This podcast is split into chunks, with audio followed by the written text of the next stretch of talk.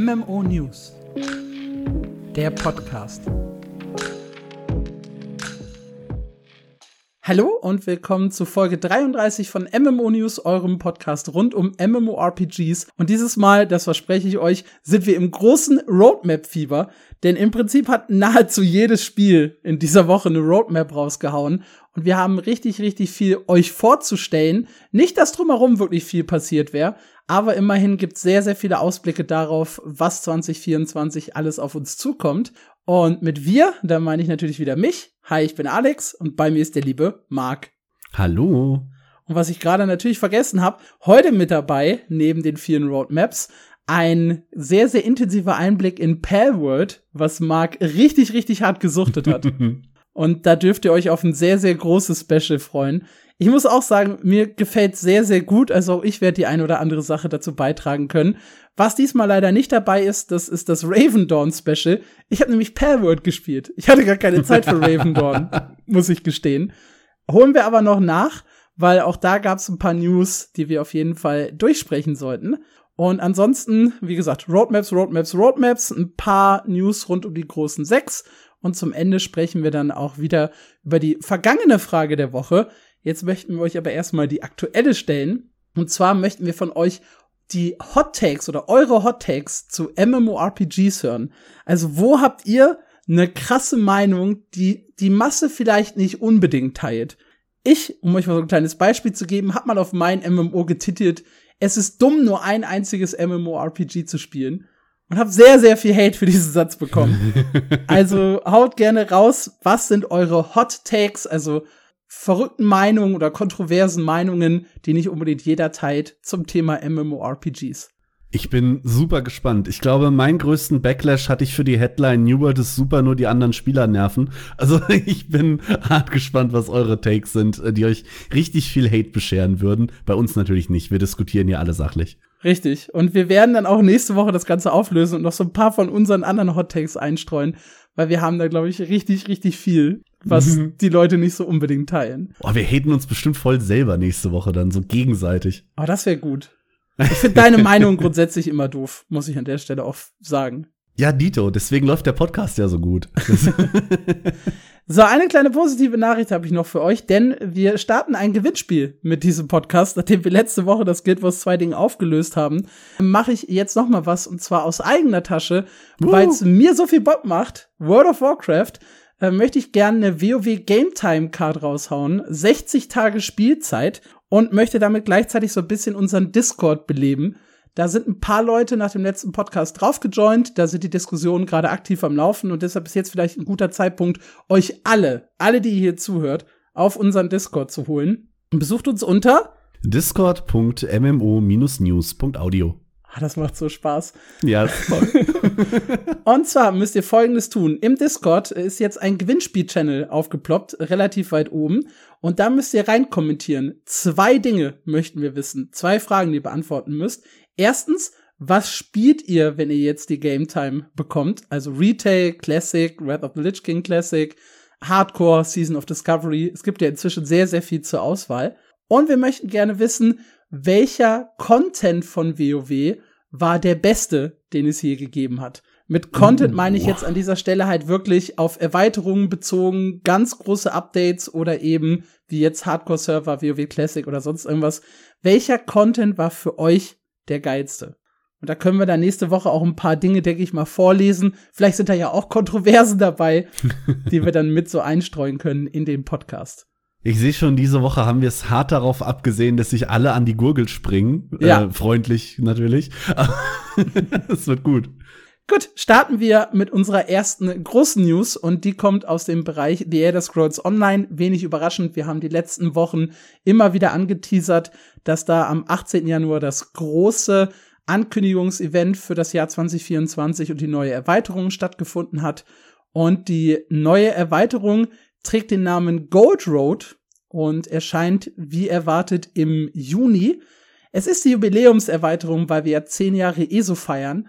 Und ich muss sagen, ich habe mit einem großen Knall gerechnet und bin ein bisschen enttäuscht aus der Präsentation rausgegangen. Das habe ich auch in einem kleinen Artikel bei uns, glaube ich, recht deutlich hervorgehoben, dass es halt ein wirklich gutes Feature gibt. in der Erweiterung und für dieses Jahr. Der Rest des Jahres und vor allem die Story aber eher mau wirken. Fangen wir vielleicht mal von vorne an. In Gold Road äh, stecken die ganz typischen Features, die in so einer ESO-Erweiterung drin sind. Das heißt neue Gebiete, diesmal gleich drei an der Zahl. Goldstraße, Dämmerholz und das Kolovianische Hochland.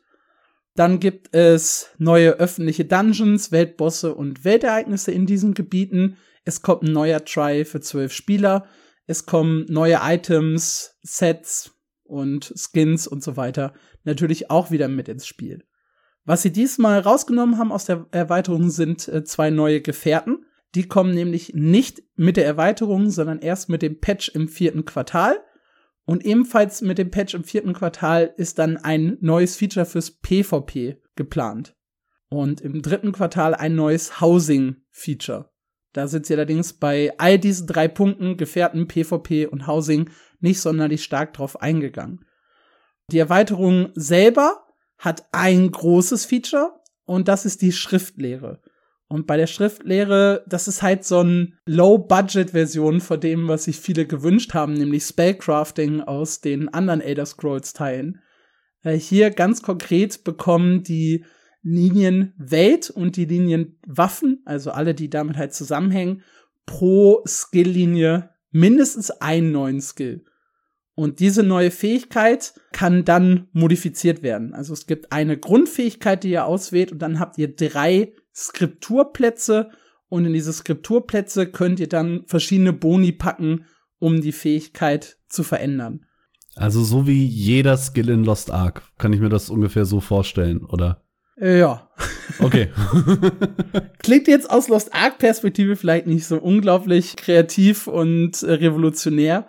Er ist aber halt für viele andere MMORPGs durchaus was Besonderes. Hm. Sie haben ein kleines Beispiel äh, auf der Webseite vorgestellt. Der Skill heißt Seelenberührung. Und dann ist es halt so, dass ihr damit aus euch selbst Magie ziehen könnt und diese dann auf Freunde oder Feinde im Umkreis wirkt. Und dann habt ihr die primäre, sekundäre und tertiäre Skriptur und sie haben als Beispiel äh, genannt, aus der Energie erschaffst du mit dem primären Teil ein Schild, der Verbündeten Schaden abnimmt, der Gegner zu euch zieht oder physischen oder Blitzschaden verursacht. Steht hier, okay? Mhm. dann äh, gibt's die Seeleninfusion als sekundärer Boni und dafür bekommt ihr dann ein bisschen Ultimate Power oder ihr bekommt die Möglichkeit, Verbündeten dann Ressourcen wiederherzustellen. Also du hast halt die Wahl, ne? Möchtest du, also du ziehst Seelenmagie aus dir selber raus und kannst dann entscheiden, mache ich damit Schaden, schilde ich meine Freunde, äh, gebe ich mir selber Boni oder gebe ich meinen Verbündeten Boni und so wechselst, baust du dir halt einen Skill nach deinen eigenen Wünschen zusammen. Also auf jeden Fall super anpassbar. Das finde ich schon mal cool. Ich bin ein bisschen unterwältigt davon, dass es nur einer ist pro, pro Strang quasi. Ja, es sind, äh, das, also was sie halt gesagt haben, ist, sie haben bewusst Welt und Waffe als Stränge gewählt, weil darauf halt jede Klasse Zugriff hat. Mhm. Das ist halt der große Vorteil. Das heißt, sie haben nichts, was jetzt gerade derzeit nur an eine Klasse gebunden ist. Und sie haben halt betont, sie können halt ständig oder künftig, wenn neue Jahre, neue Erweiterungen so anstehen, dieses System halt immer weiter erweitern und ja. neue Skills bringen, die dann wiederum modifiziert werden können. Das heißt, wir können quasi schon davon ausgehen, dass da zumindest noch ein neuer Skill kommt mit einem von den Quartalsupdates. Nee, ich gehe eher davon aus, dass sie das auf nächstes Jahr schieben werden. Echt? Okay. Es sind ja, es sind ja mehrere Skills. Also auf jeder Waffe ein Skill heißt ja auch, dass jeder schon mal mindestens zwei Skills benutzen kann. Weil mhm. jeder halt zwei Waffen hat. Eine Hand, zweite Hand. Und dazu dann noch die Weltfähigkeit. Ja. Also du kannst schon mehrere modifizierte Skills äh, gleichzeitig benutzen.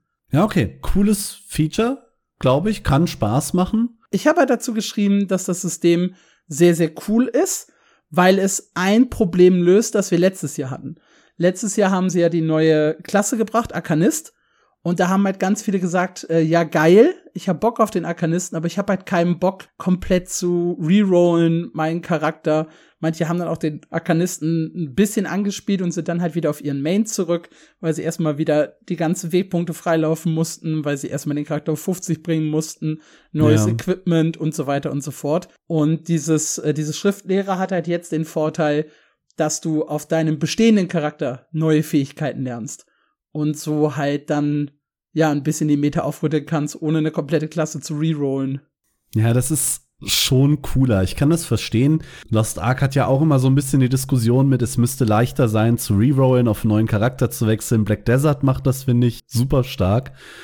Deswegen, ich kann verstehen, dass eine neue Klasse auch immer so ein bisschen, boah, nochmal alles, weiß ich nicht. Und da ist es dann natürlich cool, wenn Endgame-Charaktere verstärkt werden. Aber ich, keine Ahnung, ich bin halt auch nicht so tief in ESO drin. Mich selber, ich fände das ein bisschen wenig, glaube ich. Ich habe jetzt gerade noch mal kurz nachgeschlagen, damit wir hier auch keinen Quatsch erzählen. Äh, es gibt natürlich auch mehrere Welt-Trees. Dazu gehört zum Beispiel Soul Magic, Vampir und Werwolf. Falls ihr euch in diese Kreaturen habt verwandeln lassen, zählen zum Beispiel auch zu World. Das heißt, es lassen sich, glaube ich, sogar noch mehrere dieser Fähigkeiten miteinander kombinieren, wenn man möchte.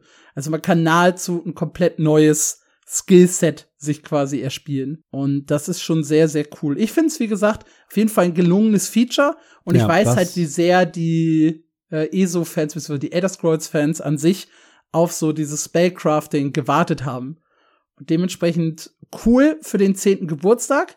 Der Downer für mich ist die Story, weil die Story dreht sich darum, sie haben nicht so viel verraten, aber um eine Dedra-Fürstin namens Ithelia, und die ist aus ihrem Gefängnis entflohen, hat aber ihr Gedächtnis verloren und eine Gruppe von Fanatikern will ihr jetzt zur Macht verhelfen und wir müssen erstmal herausfinden, was ist da eigentlich passiert, warum war die eingesperrt, müssen wir die aufhalten oder müssen wir sie unterstützen. So, ich weiß, Dedra spielen halt eine unheimlich wichtige Rolle in der Lore von ESO, aber ganz ehrlich, wir hatten so viele Dedra-Geschichten und jetzt auch dieser gesamte Plot um eine Person, die ihr Gedächtnis verloren hat das reizt mich jetzt so überhaupt gar nicht und klingt eher nach so einer 0815 Story für mich persönlich.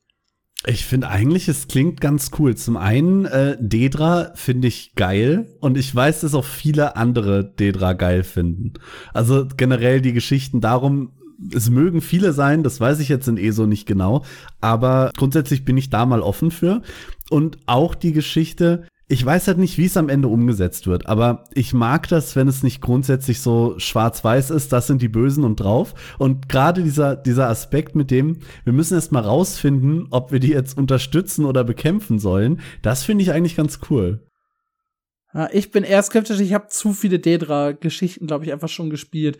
Auch Meruns Dagon, der jetzt irgendwie der letzte große Dedra-Fürst war, den wir bekämpft haben.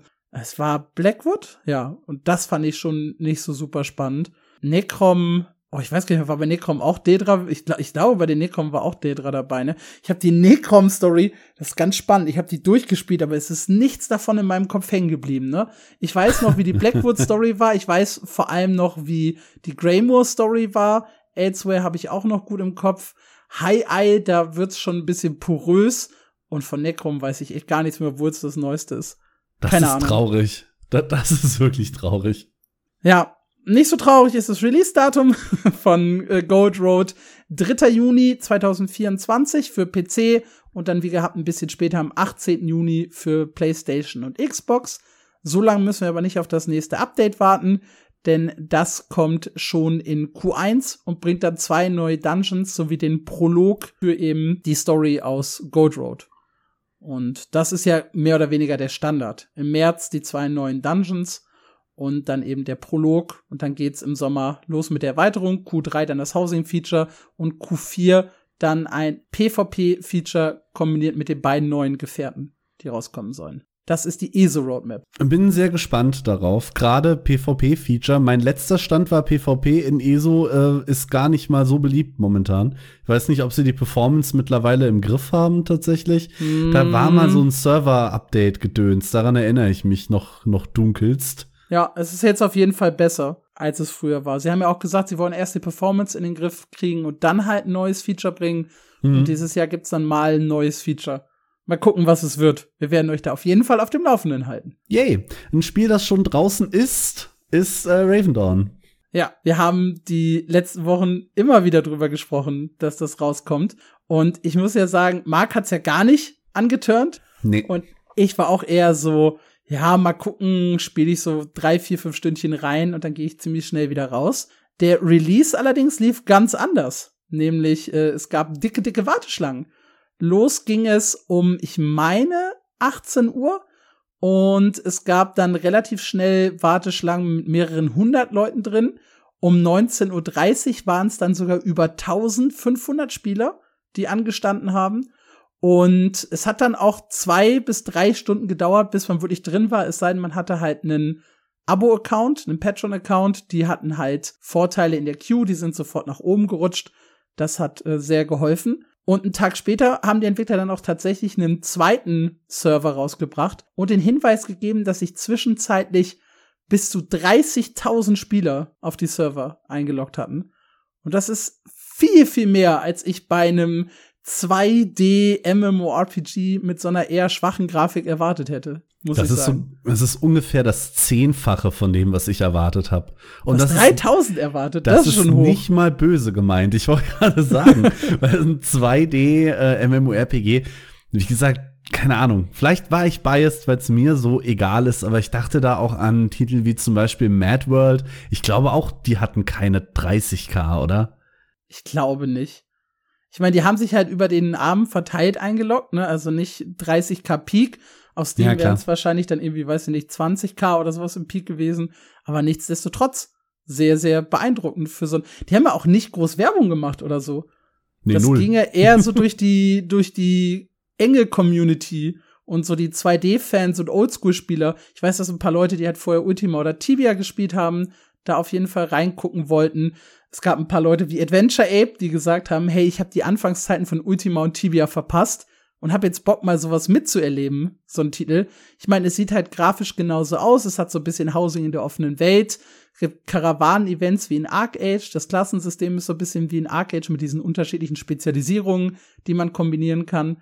Und es scheint relativ gut zu laufen. Also die Entwickler haben auch kurz nach dem Release dann jetzt eine Roadmap rausgehauen, was sie noch alles an neuen Features für dieses Jahr planen.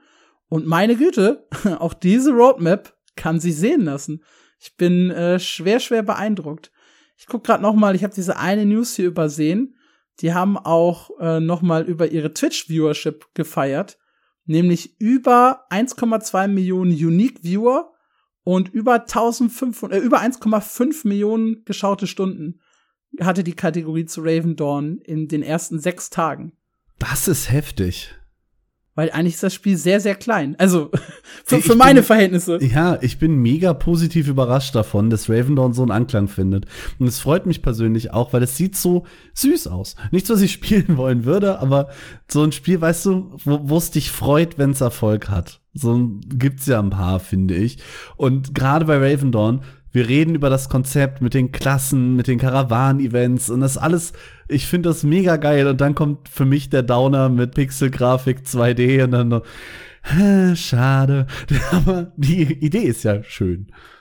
Ja, und sie haben dann jetzt die Roadmap rausgehauen und sagen halt auch, wir geben keine specific Dates, aber wir zeigen euch die Reihenfolge, wie wir gerade derzeit arbeiten und was halt unsere Ziele sind in den nächsten Monaten. Und das geht halt los mit einem neuen Gebiet, das sie öffnen. Das ist der nächste Schritt. Dann soll es mehr äh, Appearance Customization geben. Legacy Skills werden eingeführt. Dann kommen Gildenkriege und Gilden Forts, also eigene Gildenburgen. Dann soll der erste Major Content Patch kommen.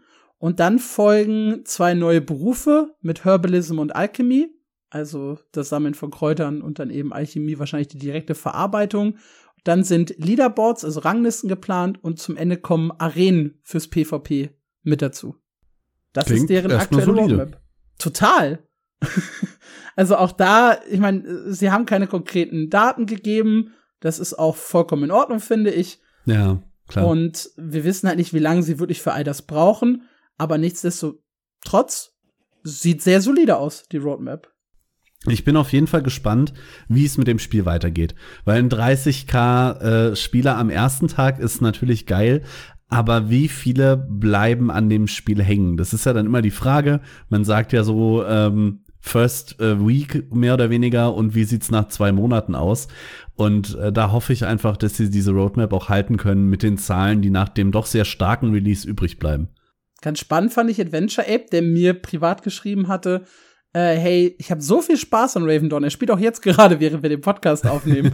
äh, ich habe so viel Spaß an Raven Dawn. Wir ziehen wahrscheinlich mit der gesamten Gilde jetzt erstmal von Broken Ranks nach Raven Dawn rüber. Wir müssen dann gucken, was das Broken Ranks Update bringt. Aber vorerst spielt die gesamte Gilde Raven Dawn. Ich finde dieses Konzept von einer spielewandernden Gilde gleichzeitig so geil und absurd.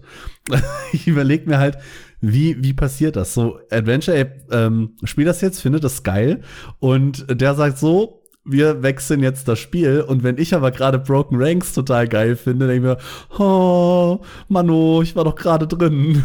Ich glaube nicht, dass das so läuft. Ich glaube, die haben auch alle Bock, das Spiel zu wechseln. Vermutlich. Ist halt so ein bisschen wie bei unserer Truppe und Palworld gerade, ne? Ja, die schicken so einen los, mal gucken, wie es ist, oder drei oder vier. Und wenn das gut ist, kommt der Rest mit. Ja, also wenn ihr Bock auf ein neues MMORPG habt, ihr nicht im Palworld-Hype seid und kein Problem mit der 2D-Grafik habt, schaut euch auf jeden Fall mal Raven Dawn an. Wie gesagt, ich liefere vielleicht nicht nächste Woche, aber auf jeden Fall in den nächsten Wochen mal so ein kleines Anspielfazit von mir. Wenn ihr möchtet, mache ich dazu auch gerne einfach so ein Video, aber wenn Uncut auf MMO News, wo ich halt einfach, weiß ich nicht, 30, 60 Minuten spiele und ihr quasi dabei sein könnt. Wenn ihr das haben möchtet, gebt uns das gerne als Feedback. Schreibt es im Discord, schreibt uns per Mail, wie auch immer. Äh, einfach damit wir wissen, ob ihr auf sowas auch Lust habt oder eben nicht. Gehen wir weiter im großen Roadmap-Hype rüber zu EverQuest. EverQuest feiert seinen 25. Geburtstag. Also wenn ihr euch jemals mal alt fühlen wolltet, herzlichen Glückwunsch. Wir haben wahrscheinlich Zuhörer, die jünger sind als das Spiel. Viele eigentlich, die älter sind. Eigentlich sind unsere Zuhörer eher alt. Ich glaube, wir haben sieben unter 18, die regelmäßig unsere Folgen hören. Ihr seid also später geboren, als EverQuest erschienen ist. Und dementsprechend zelebrieren die Entwickler das Jahr in EverQuest auch äh, sehr, sehr stark. Sie bringen unter anderem ein jahrübergreifendes Anniversary Tower Event, bei dem es halt äh, neue Quests und Heroic Adventures gibt mit einem eigenen Merchant, also einem eigenen Händler, bei dem ihr dann halt Sachen euch ertauschen könnt, limitierte, seltene Skins, die es halt nur in diesem Jahr jetzt zu bekommen gibt, über diesen Händler. Und dieser Anniversary Tower wechselt dann jeden Monat, hat jeden Monat neue äh, Aufgaben, die ihr erledigen könnt. Zudem machen sie einen Haufen Gewinnspiele, äh, jeden Monat einen äh, Giveaway. Sie releasen zwischendurch äh, Soundtracks aus alten Zeiten. Sie machen einen Ask Me Anything Forum-Thread jetzt noch im Januar. Sie machen irgendwie so Kleinigkeiten noch über das Jahr verteilt, dass man einfach wirklich das Gefühl hat, hey, die haben voll Bock äh, darauf, jetzt nochmal mit der Community zu interagieren und diese 25 Jahre wirklich zu zelebrieren. Und dann gibt's zum Ende des Jahres direkt wieder eine neue Erweiterung. Und was genau da drin steckt, wann die genau kommt, außer dass sie im Dezember erscheinen wird, wissen wir noch nicht. Aber ich denke mal, auch da haben sich die Entwickler ein bisschen was einfallen lassen. Ist auch schon die 31. Erweiterung, wow. die das MMORPG released. Das ist mehr als eine pro Jahr, ne? In der Anfangszeit haben sie mehr als eine pro Jahr released und die letzten, ich glaube, 10, 12 Jahre ist es immer genau eine pro Jahr gewesen. Boah, 31 Erweiterungen, das ist so heftig. Das wäre ja langweilig, wenn du nur einen Geburtstag feiern würdest. Denn Natürlich. fünf Jahre nach EverQuest erschien EverQuest 2, das heißt, das Spiel feiert seinen 20. Geburtstag. Auch hier gibt es äh, das Jahr über Zuschauer, verschiedene die jünger Events. sind als das Spiel. auch das gibt es, ja. Äh, auch da gibt es verschiedene Events, allerdings nicht ganz so ausgeprägt. Also hier haben sie keinen äh, Tower extra rein programmiert mit einem speziellen Händler oder sowas. Aber es gibt äh, verschiedene Missionen und Achievements, die mit diesem Jahr verbunden sind. Auch hier gibt es Monthly Giveaways. Auch hier gibt es Soundtracks, die released werden. Auch hier kommen so ein paar alte Events zurück, die sie früher mal hatten. Und auch hier ist für November allerdings äh, der nächste Release einer Erweiterung geplant. Die 21. in 20 Jahren. Also im November EverQuest 2 Erweiterung und wenn ihr die fertig habt, könnt ihr im Dezember die EverQuest Erweiterung spielen. Korrekt. Was Smart. bei EverQuest auch noch wichtig ist, das habe ich gerade äh, fast verschluckt, ist ein neuer Progression Server, der im Mai startet mit äh, angepassten Regeln und schnellerem Catch-up. Wie genau die Regeln aussehen, das wollen sie noch ankündigen, aber das ist vielleicht ganz spannend dann im Mai für Leute, die früher nie EverQuest gespielt haben, dass sie da so einen Progression Server bekommen.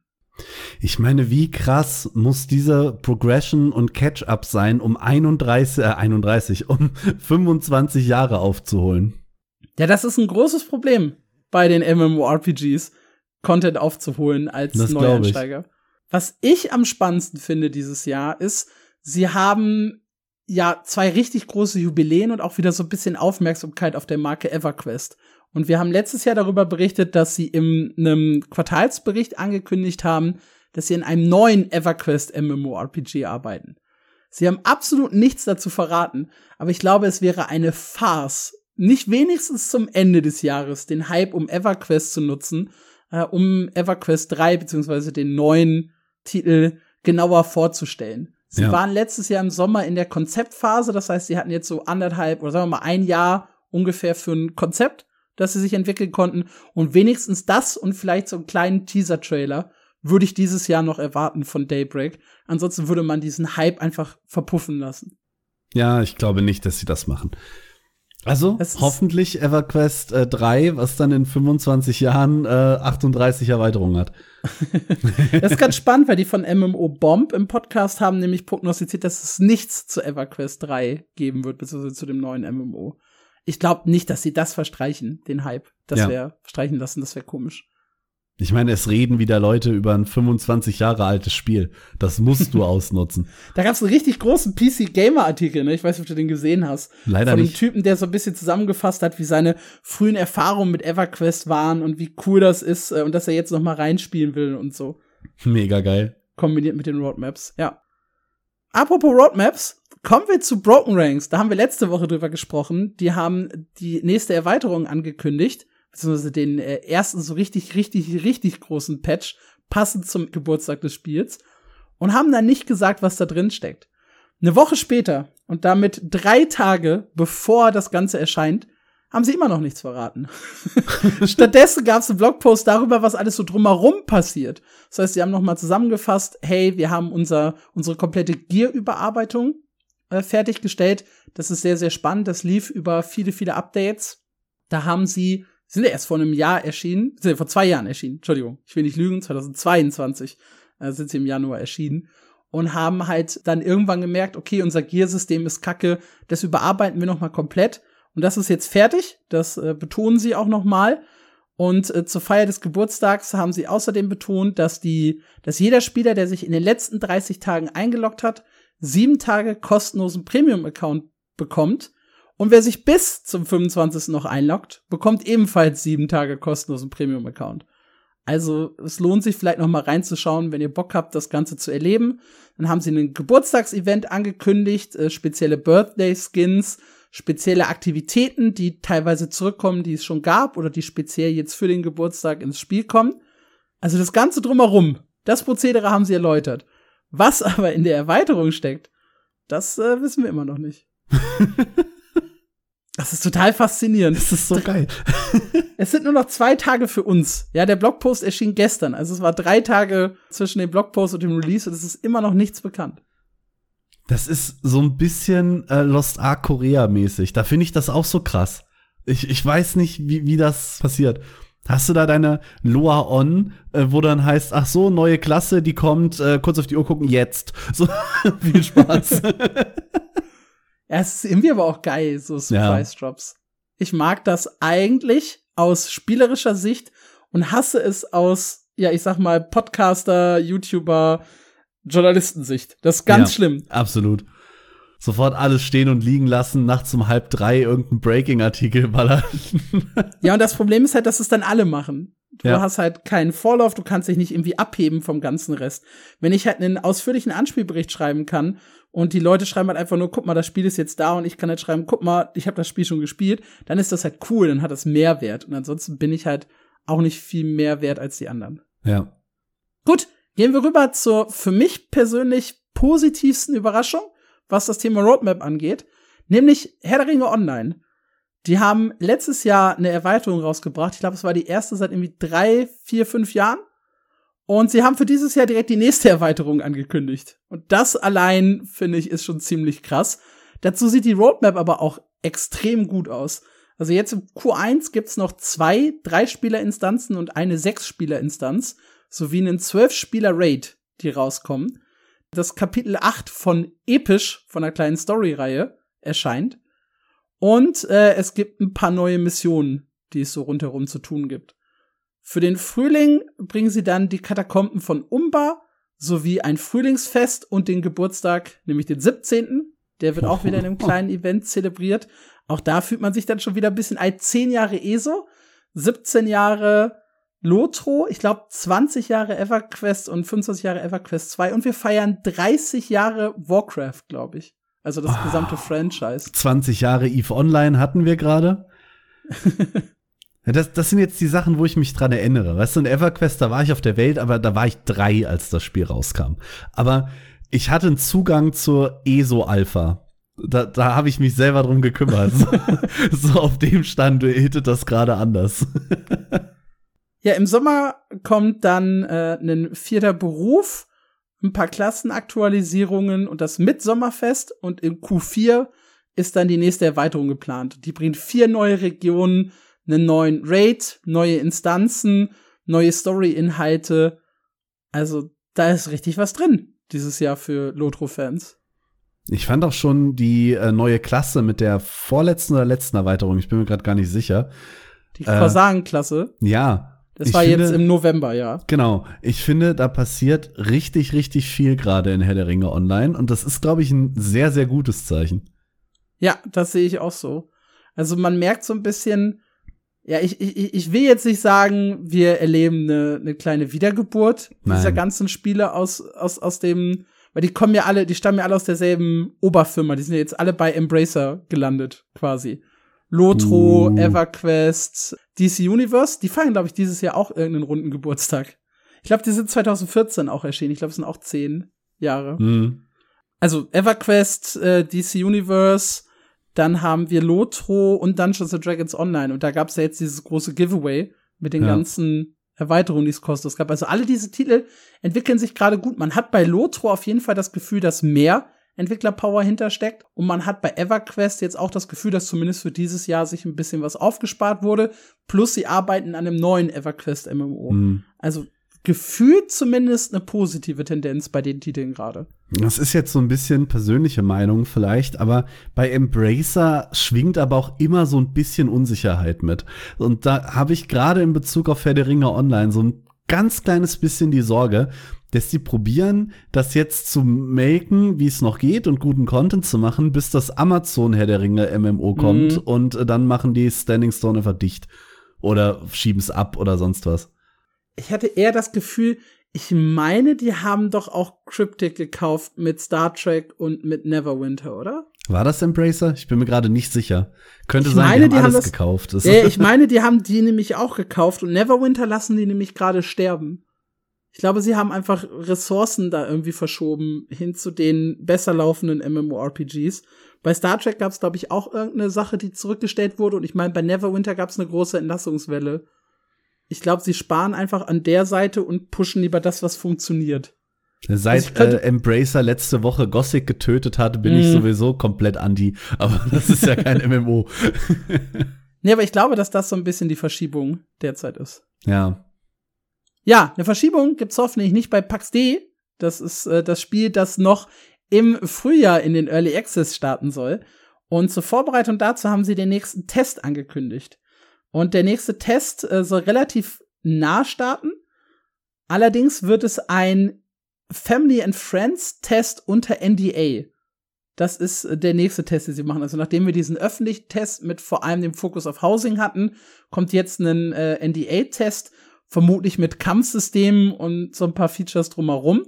Und wenn das halt gut funktioniert, dann kommt äh, irgendwann der nächste Test, wo dann halt mehr Leute oder alle Leute drauf losgehen dürfen und aus dem Test entwickelt sich dann der Early Access. Das sind zumindest meine Vermutungen, die ich jetzt zuletzt geäußert habe. Fest steht nur, dass der nächste Test eben unter NDA und für nur eine kleine Gruppe sein wird.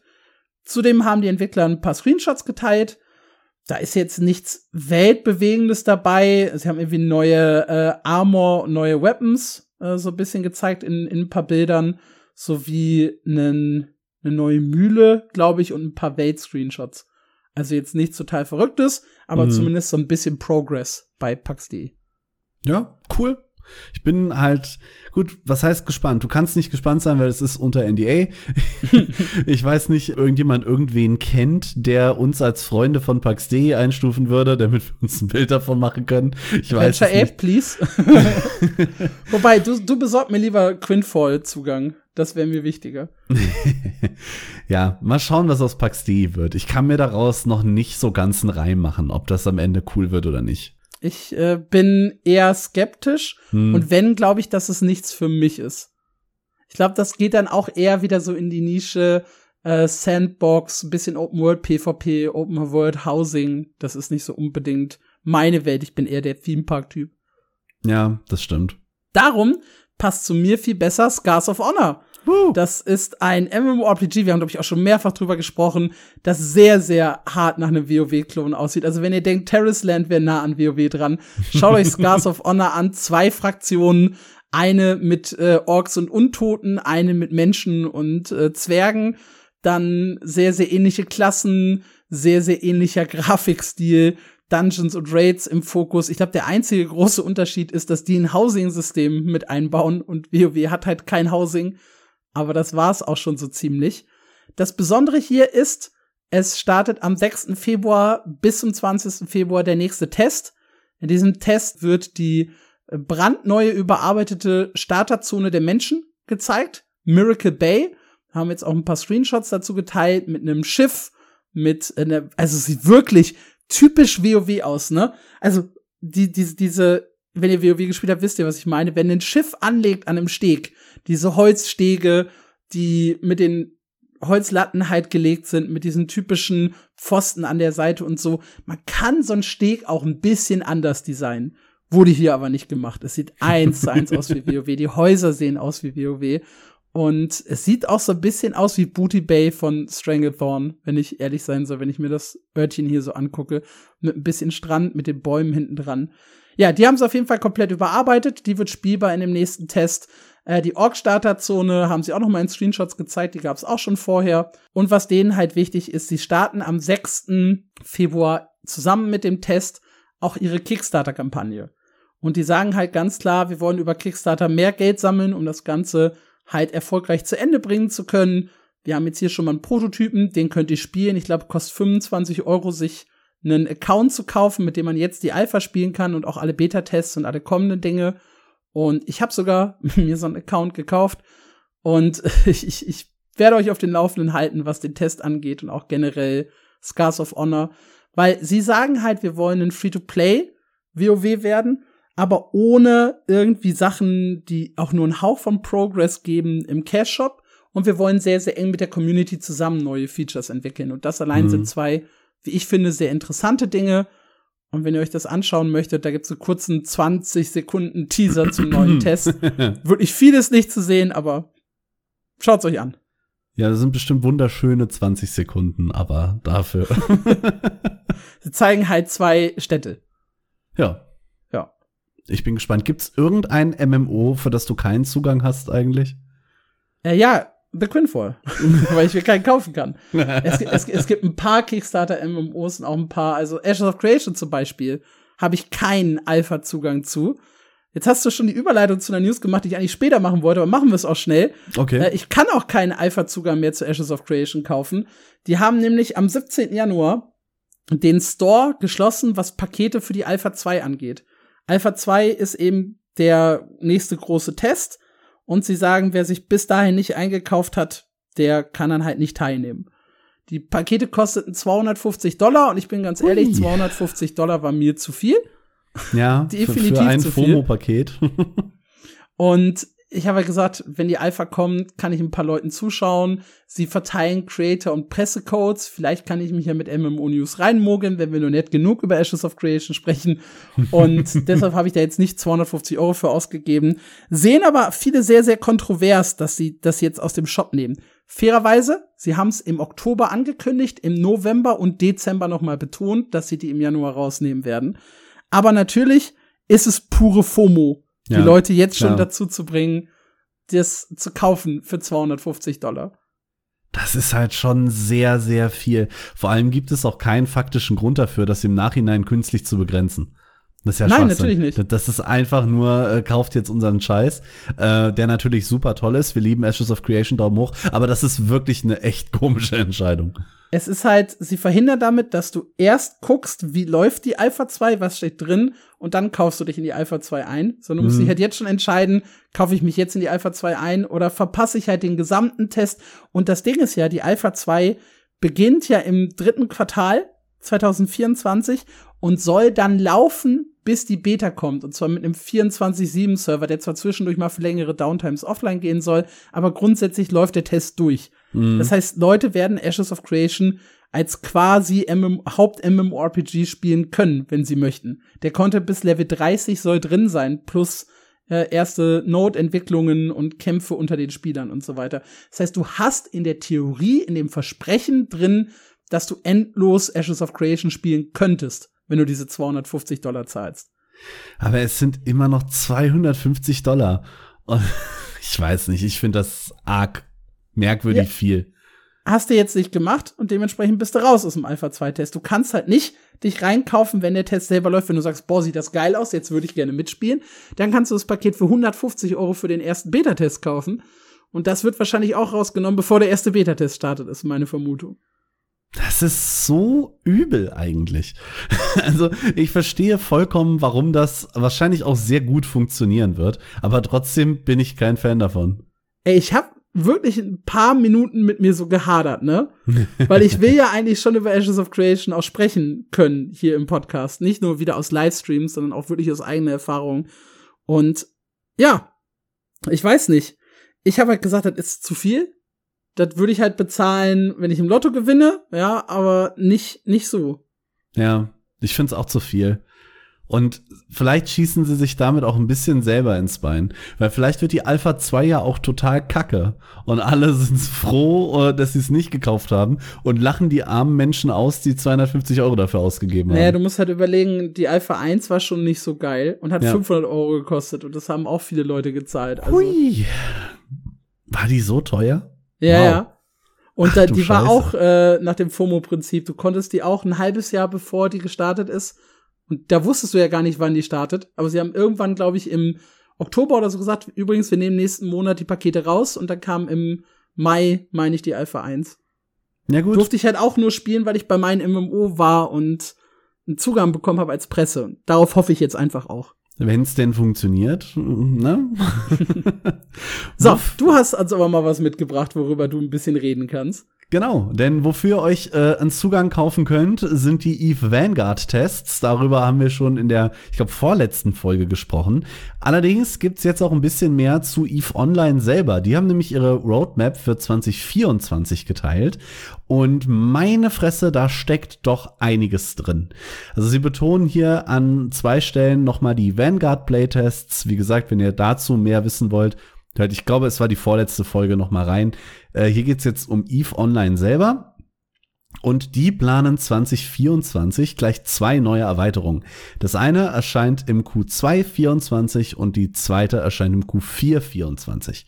Außerdem kommt jetzt im Januar noch ein Update für die aktuelle Erweiterung Eve Havoc. Und sie haben schon ein bisschen geteasert, was in der zweiten Erweiterung von 2024, also in äh, Q2, drin sein soll, in der Summer Expansion also. Und zwar geht's darum, und das finde ich sehr, sehr schön. Sie möchten die Core-Aspekte von EVE Online weiter betonen und das ist Conflict, Identity and Community. Das heißt, äh, wie der ähm, Creative Director CCP Burger eben sagt, Conflict ist eigentlich der Punkt, worum sich das Spiel dreht und die nächsten Erweiterungen sollen den Leuten mehr Tools in die Hände geben, um Konflikt zwischen Spielern zu erschaffen, was natürlich äh, immer eine schöne Sache ist. Konkret geht es um eine neue Ressource, die ihr nur in Null Security Systems verdienen könnt, die jetzt mit der nächsten Erweiterung kommt. Null Security Systems heißt, das schießt jeder auf jeden und da müsst ihr nun mal rein, wenn ihr diese neue äh, Ressource verdienen möchtet. Außerdem kommen mit der Erweiterung Player-Made Skins. Und das ist sehr, sehr cool, weil EVE Online hatte noch keine Schiffskins. Die kommen jetzt, auch Skins für eure Raumstationen kommen jetzt und die könnt ihr komplett selber erstellen. Und wenn ihr die geil findet, könnt ihr die auf den Markt stellen und für Plex verkaufen. Das heißt, ihr könnt euch tatsächlich die Echtgeldwährung von Eve damit verdienen, eure eigenen äh, eure eigens kreierten Schiffskins zu verkaufen. Und das ist eigentlich eine ziemlich coole Sache. Oder sehe ich auch wieder viel Potenzial für Shop-Monetarisierung auf Seiten von Eve Online selber. Ja, ich denke auch. Aber nichtsdestotrotz eine coole Idee, da Designs auch verkaufen zu können. Eben. Außerdem kommt noch die, die, die, die, die äh, Corporation Projects. Das äh, sind neue Gildenmissionen, weil Gilden in Eve sind ja Corporations. Und da haben sie auf dem Fanfest tatsächlich schon ein bisschen was erzählt. Und das wird so laufen, dass ihr eure Gildenaufträge und eurer Gilde bessere Form von Aufgaben geben könnt. Also es ist weniger in diesem vordefinierten Rahmen, wie man Gildenmissionen kennt, sondern ihr könnt dann wirklich hingehen und sagen, die Leute von uns, die hauptsächlich Fighter-Schiffe spielen, kriegen einen extra Bonus oder eine extra Gildenmission, wenn sie besonders viele Supporter-Schiffe der Gegner zerstören. Und dann kann ich sogar sagen, von welcher Fraktion denn genau. Ich kann dann zum Beispiel als Gilde sagen, ihr kriegt Bonus und Geld, wenn ihr die Schiffe von dieser einen anderen Gilde angreift und zerstört. Und das ist natürlich auch ziemlich cool im Krieg zwischen den Fraktionen.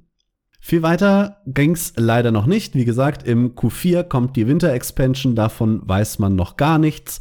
Ansonsten kehren äh, die äh, Events zurück, die wir schon von den letzten Jahren kennen. Einmal im Q3 das Alliance Tournament, wo sich die Gilden wieder ganz offiziell auf die Nase hauen dürfen, als auch das Halloween-Event Crimson Harvest und das Weihnachtsevent Winter Nexus. Außerdem wird im Q2 24 dann 21 Jahre EVE Online gefeiert mit dem Capsulier Day. Was da genau passiert, wissen wir auch noch nicht. Äh, vermutlich wird in den Zeitraum ungefähr auch wieder das EVE Fanfest fallen. Vielleicht darf ich wieder da sein, dann werde ich davon natürlich auch berichten. Ja, cool. Das wäre auf jeden Fall spannend. Ja. Ja, was nicht ganz so spannend ist, aber vielleicht habt ihr Bock auf äh, Economy-Wirtschaftsthemen das ist der neueste oder die neueste Ausgabe von Forged in Eternum, einen Entwickler-Livestream, bei denen sie diesmal genauer geschaut haben, wie ist eigentlich die wirtschaftliche Situation in New World. Und das ist ganz spannend, weil vor der Erweiterung hatten sie eine relativ stabile Wirtschaft. Gold Income und Gold Sync waren in etwa, ja, ich sag mal, relativ balanced und relativ auf einer Linie.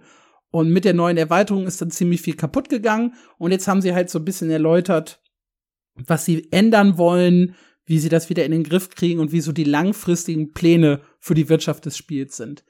Und ich finde super spannend, dass es diese Livestreams überhaupt gibt.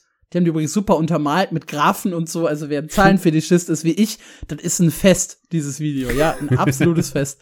Das Ding ist, ich habe das selten in einem MMORPG, ich will sogar fast sagen gar nicht erlebt, dass auf dieses Thema Wirtschaft so viel Wert gelegt wurde. Ich weiß, dass die Inflation in Black Desert riesig ist. Wir mhm. reden inzwischen von, von Milliarden Silber, wo wir früher mal bei Millionen waren. Das hat mich letztens, da hatten wir ja auch in einem Vorgespräch gesessen über Black Desert und wie viel da aus der Account, äh, aus der Gildenbank geklaut wurde. Ja. Und ich sagte so, ja, was farmst du so? 50 Millionen, 100 Millionen Silber die Stunde und wir waren dann plötzlich schon im Milliardenbereich. Ich mir so, wow, das hat sich ziemlich geändert in den letzten Jahren. Da habe ich vollkommen daneben gegriffen in meiner Kalkulation. Und deshalb ist das spannend, dass das überhaupt so offen diskutiert wird, dass sie ihre Pläne teilen, was sie überlegen, wie sie mit der Wirtschaft weiterverfahren, um das halt relativ stabil zu halten. Mhm. Und es gab ganz viele kontroverse Aussagen zu dem Video. Den einen Leuten gefiel halt die Idee nicht, den anderen die andere Idee nicht. Ein paar Leute haben gesagt, das war gut, was sie da gesagt haben und so weiter. Und man kann drüber streiten, was sie machen. Absolut. Ich will euch da nicht mit Details nerven. Aber ich finde es geil, dass darüber überhaupt geredet wird das ist für mich schon ein extrem gutes Zeichen für ja. die Langlebigkeit von New World. Ich befürchte, die ersten Server sind immer noch so ein bisschen von den Due-Problemen vom Release geplagt, oder? Was, was ja, die Wirtschaft angeht. Das merkst du aber jetzt halt nicht mehr so sehr, weil jetzt ein Jahr, anderthalb halt nichts so Schlimmes passiert ist hm. und die Leute ja trotzdem relativ weitergespielt haben. Durch die neue Erweiterung kam dann halt ein bisschen Inflation rein. Das bereinigt dann auch die alten Gold Dupes, die du hattest ich glaube, die ist schon relativ stabil, mhm. die Wirtschaft. Also insgesamt ist halt gerade zu viel Gold im Umlauf, das haben sie auch in der Grafik gezeigt. Aber die arbeiten halt dran, mehr Goldsinks zu bringen und das wieder zu stabilisieren. Sehen die Spieler das auch so? Wie gesagt, es gibt Dinge, die echt kontrovers äh, gesehen werden bei den, bei den Plänen da. Es gab sogar, ich, ich gucke mir den ja auch noch mal an, zwischenzeitlich eine Phase, wo es mehr Gold-Sync als Gold-Income tatsächlich gegeben hat, statistisch. Also eine, eine Deflation quasi. Das ja, kennt genau. man auch nicht aus MMOs. Im, im, Im November haben wohl sehr, sehr viele Leute viel Geld im Faction Shop ausgegeben, mehr als sie halt reinbekommen haben durch normales Spielen. Da sind die Balken kurzzeitig rot. Inzwischen ist alles wieder im grünen Bereich, aber es ist sehr, sehr, sehr spannend, sich das einfach mal anzuhören. Es sind auch nur 15 Minuten. kann, kann man sich schon mal geben, wenn man Lust auf sowas hat. Wenn ihr, wenn ihr Zahlen liebt, dann äh, stürzt euch drauf. Ja, wenn ihr nicht nur Zahlen, sondern auch Coziness liebt, dann gibt es noch äh, Palia. Auch Palia, das äh, Cozy Animal Crossing MMO, wobei sich äh, man um MMO ja ein bisschen streiten kann, hat im Dev-Update für den Januar 24 ein bisschen äh, geplaudert, was sie so vorhaben. Und äh, da geht es los mit dem nächsten Patch 0.176. 0, weil zur Erinnerung, wir sind immer noch in der Beta. Palia hat noch keinen offiziellen Release. Außerdem gibt es noch kein genaues Datum für den Patch, außer dass es Anfang Februar kommen soll. Dabei kommt dann der Magi-Markt zurück. Es war ein Event, was wir schon mal hatten. Das ist jetzt Bigger und Better Drachen-Emoji, was auch immer das bedeuten soll. Außerdem äh, gibt es ein bisschen mehr Romance-Optionen mit neuen Villagern, die äh, ins Spiel kommen und natürlich neue Hausoptionen mit Outdoor-Fokus, was ja in, äh, ziemlich cool ist. Weil du hast es diese Riesenfläche da und ich habe es nie hingekriegt, mein Haus auch nur annähernd so groß zu bauen. Also ich habe es mhm. noch nicht so lange gespielt, aber dass man da ein bisschen Outdoor machen kann, ist natürlich ganz schön. Außerdem äh, schreiben sie noch mal, wie es dann langfristig weitergeht, äh, blicken dabei aber ein bisschen zurück und äh, betonen nochmal, dass sie ja dann bald auch auf Steam kommen und gerade in Switch Launch hatten, äh, einige Bugs gefixt werden sollen und sie natürlich noch äh, ganz viel vorhaben, gerade was Economy Balancing und den Player Progression Flow angeht. Ja. Ja. ich muss, hab, muss sagen, ich habe Pali ja auch nicht mehr wirklich verfolgt in den letzten, ich glaube, zwei, drei Monaten. Ich muss da tatsächlich mal wieder reinschauen, aber es passiert gerade so viel mit Throne of Liberty, Raven, Dawn, Palworld, dass ich wirklich nicht so richtig weiß, äh, wo mir der Kopf steht. Dementsprechend muss das, ich mal schauen, was ich so aus meiner Palia-Bubble mitbekommen habe, war tatsächlich, dass gar nicht, es ist nicht genug neue Sachen kamen, um wirklich am Ball zu bleiben. Und äh, gut, muss mal schauen, ob sie das langfristig äh, noch hinkriegen. Ja, was sich langfristig recht gut entwickelt und was, glaube ich, auch ganz, ganz viele westliche Seiten gar nicht mehr auf dem Schirm haben, ist Blue Protocol. Und wir haben auch lange nicht mehr über Blue Protocol gesprochen. Und deshalb wird's mal Zeit, auf das Jahr 2024 zu schauen und wie es so in Japan läuft. Denn da gab's einen Livestream äh, jetzt vor zwei Tagen, wo eben genau dieser Ausblick gegeben wurde. Sehr, sehr spannend. Sie sagen, sie haben jetzt über 1,1 Millionen registrierte Spieler für Blue Protocol. Das ist angesichts eines Free-to-Play MMORPGs nicht so richtig viel. Auf der anderen Seite haben sie halt die ganzen westlichen Spieler ja irgendwann teilweise weggebannt, trotz VPN. Also fehlt da halt wirklich eine sehr, sehr große Community, glaube ich, auf den japanischen Servern. Was allerdings nicht fehlt, das sind die ja positiven Entwicklungen beziehungsweise neuen Inhalte. Denn im Januar geht's los da kommt äh, als nächstes kommen zwei neue Named Enemies sowie ein neuer Raid und eine neue Arena, die die Leute erleben können. Außerdem wird es eine neue Free Exploration Field Region geben. Also ich schätze mal, das wird ein komplett neues Gebiet. Cluster Sandway heißt das Ganze. Das heißt, da haben wir schon ein bisschen neuen Content drin. Spannender wird's aber dann im Februar, denn da kommt das Chapter 5 der Story also schon das vierte Story-Update seit dem Release. Es kommt ein Level Cap Increase auf Level 70, auch schon die zweite Level Cap Erhöhung seit Release. Und das Spiel ist im Juni erschienen, also knappe sieben Monate alt. Und mit dem Level Cap Release äh, Increase auf Level 70 bekommt jede Klasse einen komplett äh, neuen Tactical Skill, der sehr, sehr interessant aufgebaut ist. Also ich glaube vier äh, Anpassungsoptionen. G1, G2, G3, G4. Nämlich entweder Increase Attack Range oder When Cast Gain a Shield Buff oder When Cast Recover HP. Also das sind so die, die Boni, mhm. die man quasi auf die Fähigkeiten draufkriegt. Äh, für jede Klasse ein neuer Bonus. Dann geht's weiter im März. Also kommen noch ein paar Kleinigkeiten im Februar dazu. Darunter auch schon wieder ein Field-Gebiet und auch schon wieder ein neuer Raid. Und äh, dann haben sie noch ein bisschen was zum März äh, angekündigt. Und zwar kommt da das Sudden Death Battle, ein neuer Game Mode, bei dem man, wenn man einmal getroffen wird, man sofort down ist. Und das Ziel ist es, so lange wie möglich äh, alive zu bleiben. Hm, das klingt witzig.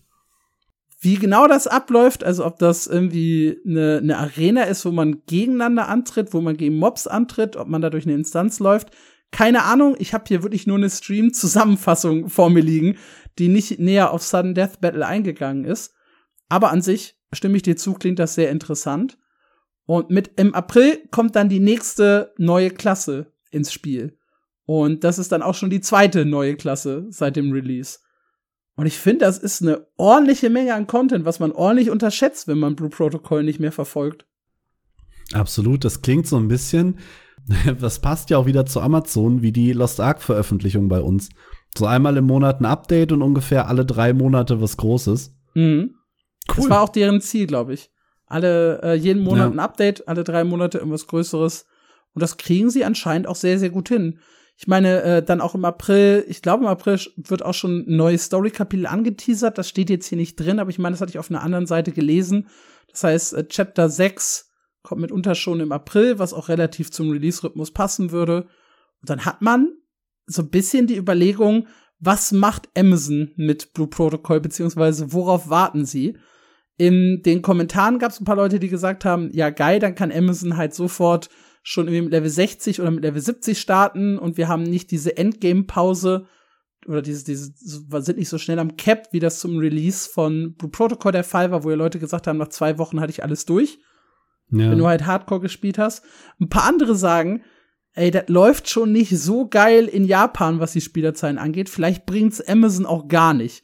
Das sehe ich als sehr, sehr negativ an. Aber es ist schon komisch, dass wir immer noch nicht zum Global Release gehört haben. Ja, ich glaube, die warten Throne and Liberty ab. Ich glaube, die wollen das zuerst bringen. Ich habe dafür auch keinen Anhaltspunkt. Das ist einfach so ein Gefühl in mir. Aber das hatten wir ja beide bei den äh, Jahrespredictions, ja. dass wir gesagt haben, erst Throne and Liberty und dann Blue Protocol. Es fühlt sich einfach für mich an, als hätte Throne and Liberty die größere Chance auf einen westlichen Erfolg. Hm. Wobei du Blue Protocol ja richtig viel Hype zugesprochen hast in dem Podcast, weil du gesagt hast, diese ganze äh, Gacha, Asia, Japan-Community, die wir haben, Genshin, Impact und so weiter, hätte Bock auf Blue Protocol. Ja, aber irgendwie, sie müssten, glaube ich, eine fette Werbekampagne fahren, weil Blue Protocol ist mittlerweile irgendwie aus dem Kopf von den meisten Leuten verschwunden, mit denen ich so rede. Also wirklich wenig Menschen, selbst die sich gerne so MMORPGs umgucken und da auch mal Bock drauf hatten, haben Blue Protocol gar nicht mehr auf dem Schirm. Absolut. Ich hatte es selber nicht mehr so krass auf dem Schirm. Also ich war total überrascht, wie gut die Roadmap aussieht. Hm. Ja, ich bin, ich bin gespannt. Ich meine, Honkai Star Rail hat noch mal gezeigt, dass äh, ein zweites Genshin durchaus funktionieren kann. Tower of Fantasy hat uns gezeigt, dass ein Genshin MMORPG nicht unbedingt funktionieren muss. True. Wir sind uns äh, sind äh, aufgeregt darauf, was uns Blue Protocol zeigt. Ritter, gehen wir aus den News raus mit einer relativ traurigen Nachricht. Ja. Wir müssen darüber sprechen, äh, dass das LOL MMORPG Geschichte ist. Nein, ba, ba, ba. So vielleicht noch nicht. Es könnte allerdings tatsächlich gut sein, denn Riot Games entlässt 530 Mitarbeiter. Das sind ungefähr 11 Prozent des Gesamtunternehmens.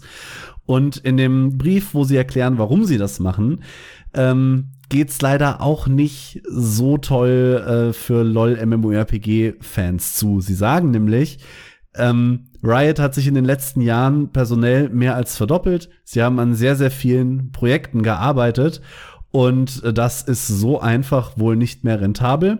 Deswegen möchte man sich auf die Core-Spiele fokussieren. Da nennen sie in erster Linie League of Legends natürlich, aber auch Valorant und den E-Sport da drumherum.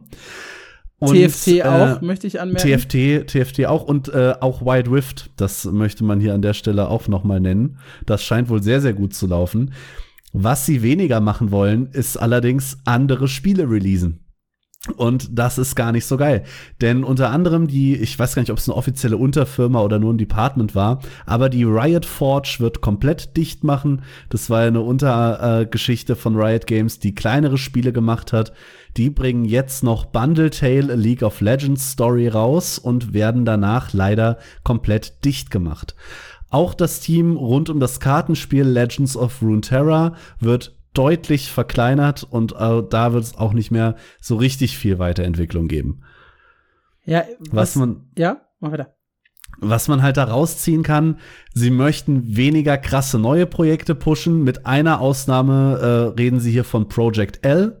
Das bleibt und sieht wohl ziemlich gut aus, soll bald spielbar werden. Das war das Fighting Game, ne? Ja, genau. Da stehen die total drauf, auch bei äh, TFT. Ich hatte ja ein Interview mit äh, dem E-Sports-Chef und mit Mordog, mit dem Chef von TFT. Und der E-Sport-Chef hat mir gesagt, er hat Fighting Games geliebt und er findet das immer geil, wenn sich so hunderte Spieler vor Ort zu einer LAN versammeln, um sich da gegenseitig zu vermöbeln. Und ich glaube, das ist halt auch deren Wunsch, was die mit Project LLL haben. Äh, mit Project L, ihrem LLL, das sind diese NC-Soft-Sachen, die immer so ja. drei Buchstaben haben. Nein, Project L, das Fighting Game. Ich glaube, da haben die echt Bock drauf. Ah, aber sie ich glaube auch. erwähnen das MMORPG mit keinem Wort. Und Nein. was mir am meisten weh tut, ist das Thema Hightail. Ist eine äh, Gruppe von ehemaligen Minecraft-Moddern, die halt ein kleines Studio gemacht haben und dann halt selber einen Minecraft MMORPG gebaut haben. Anfang 2019 kam ein Trailer raus, sah super gut aus. 2020 hat's dann Riot Games gekauft, äh, war ein Indie-Studio mit irgendwie 15 Entwicklern und mit Riot Games Hilfe sind die auf über 100 Mitarbeiter angewachsen. Und dann haben sie aber das MMORPG 2023 auf unbestimmte Zeit verschoben, was den Release angeht. 2022 schon, Entschuldigung, auf unbestimmte Zeit verschoben, was den Release angeht. Und für mich klingt das nach dem perfekten Streichkandidaten. Entweder sie versuchen das irgendwie noch zu verscherbeln an eine andere Firma oder das Studio macht sich wieder selbstständig oder sowas, oder sie streichen es halt komplett. Hightail. Ja. Was schade ist, weil das sah 2019 im Trailer halt schon recht gut aus und hat 2020 auch gut Progress gemacht, bis es dann von Riot Games gekauft wurde. Ich glaube, dann gab's gar keine Bilder oder Screenshots, äh, keine Screenshots, Bilder oder Videos mehr. Und jetzt ist das, glaube ich, ziemlich dead nach der Aussage von Riot Games. Es ist so schade. Ich krieg das so ein bisschen gerade mit, weil äh, mein lieber Zapfel komplett in der League of Legends Lore versunken ist. Ich weiß auch nicht, wann und wo das passiert ist, aber er ist in den letzten Tagen komplett nur noch am Lesen von, von League Lore. Und er hat halt vor zwei Wochen noch gesagt, ähm, wir hatten da witzigerweise gerade im Discord über Stellenabbau und alles gesprochen. Das war wegen der Piranha Bytes Geschichte. Er meinte noch, mir egal, Hauptsache, sie machen Runeterra und Riot Forge weiter, weil da wird die Story weiter erzählt. Und äh, das hittet natürlich jetzt anders rein. ja, wie gesagt, zu dem tatsächlichen LOL MMORPG haben sie nichts gesagt. Äh, ganz spannend, Ghostcrawler hat auch noch mal einen längeren Tweet verfasst, wo er so ein bisschen seine Erfahrung mit Riot Games runtergeschrieben hat. Überhaupt nicht negativ oder so. Und was er halt am Ende geschrieben hat, die Conclusion war, er ist auch da weg, weil es immer so hohe Bürokratiehürden gab und alles so lange gedauert hat in dem aufgeblähten Unternehmen. Und er hofft nun, dass durch die Reduzierung auch die Entscheidungen wieder so ein bisschen schneller vonstatten gehen. Mm, also auch das kann ich verstehen. Nichts rund um das MMORPG, aber nichtsdestotrotz auch hier nochmal ein spannender Einblick. Aber es ist halt so, ne, je größer eine Firma wird, je aufgeblähter die ist, desto schwieriger ja. das alles zu managen. Ich bin halt sehr gespannt. Das klingt wirklich nicht, als hätten sie jetzt richtig Bock, Fettressourcen auf ein MMO zu schießen. Nee, aber sie haben es, wie gesagt, nicht offiziell gecancelt. Das müssen wir auch noch mal betonen. Ja. Gut, kommen wir zu einem Spiel, das definitiv nicht mehr gecancelt wird und das verdammt erfolgreich ist. Man muss es an der Stelle noch mal sagen, es ist das zweiterfolgreichste Spiel, das jemals auf Steam released wurde.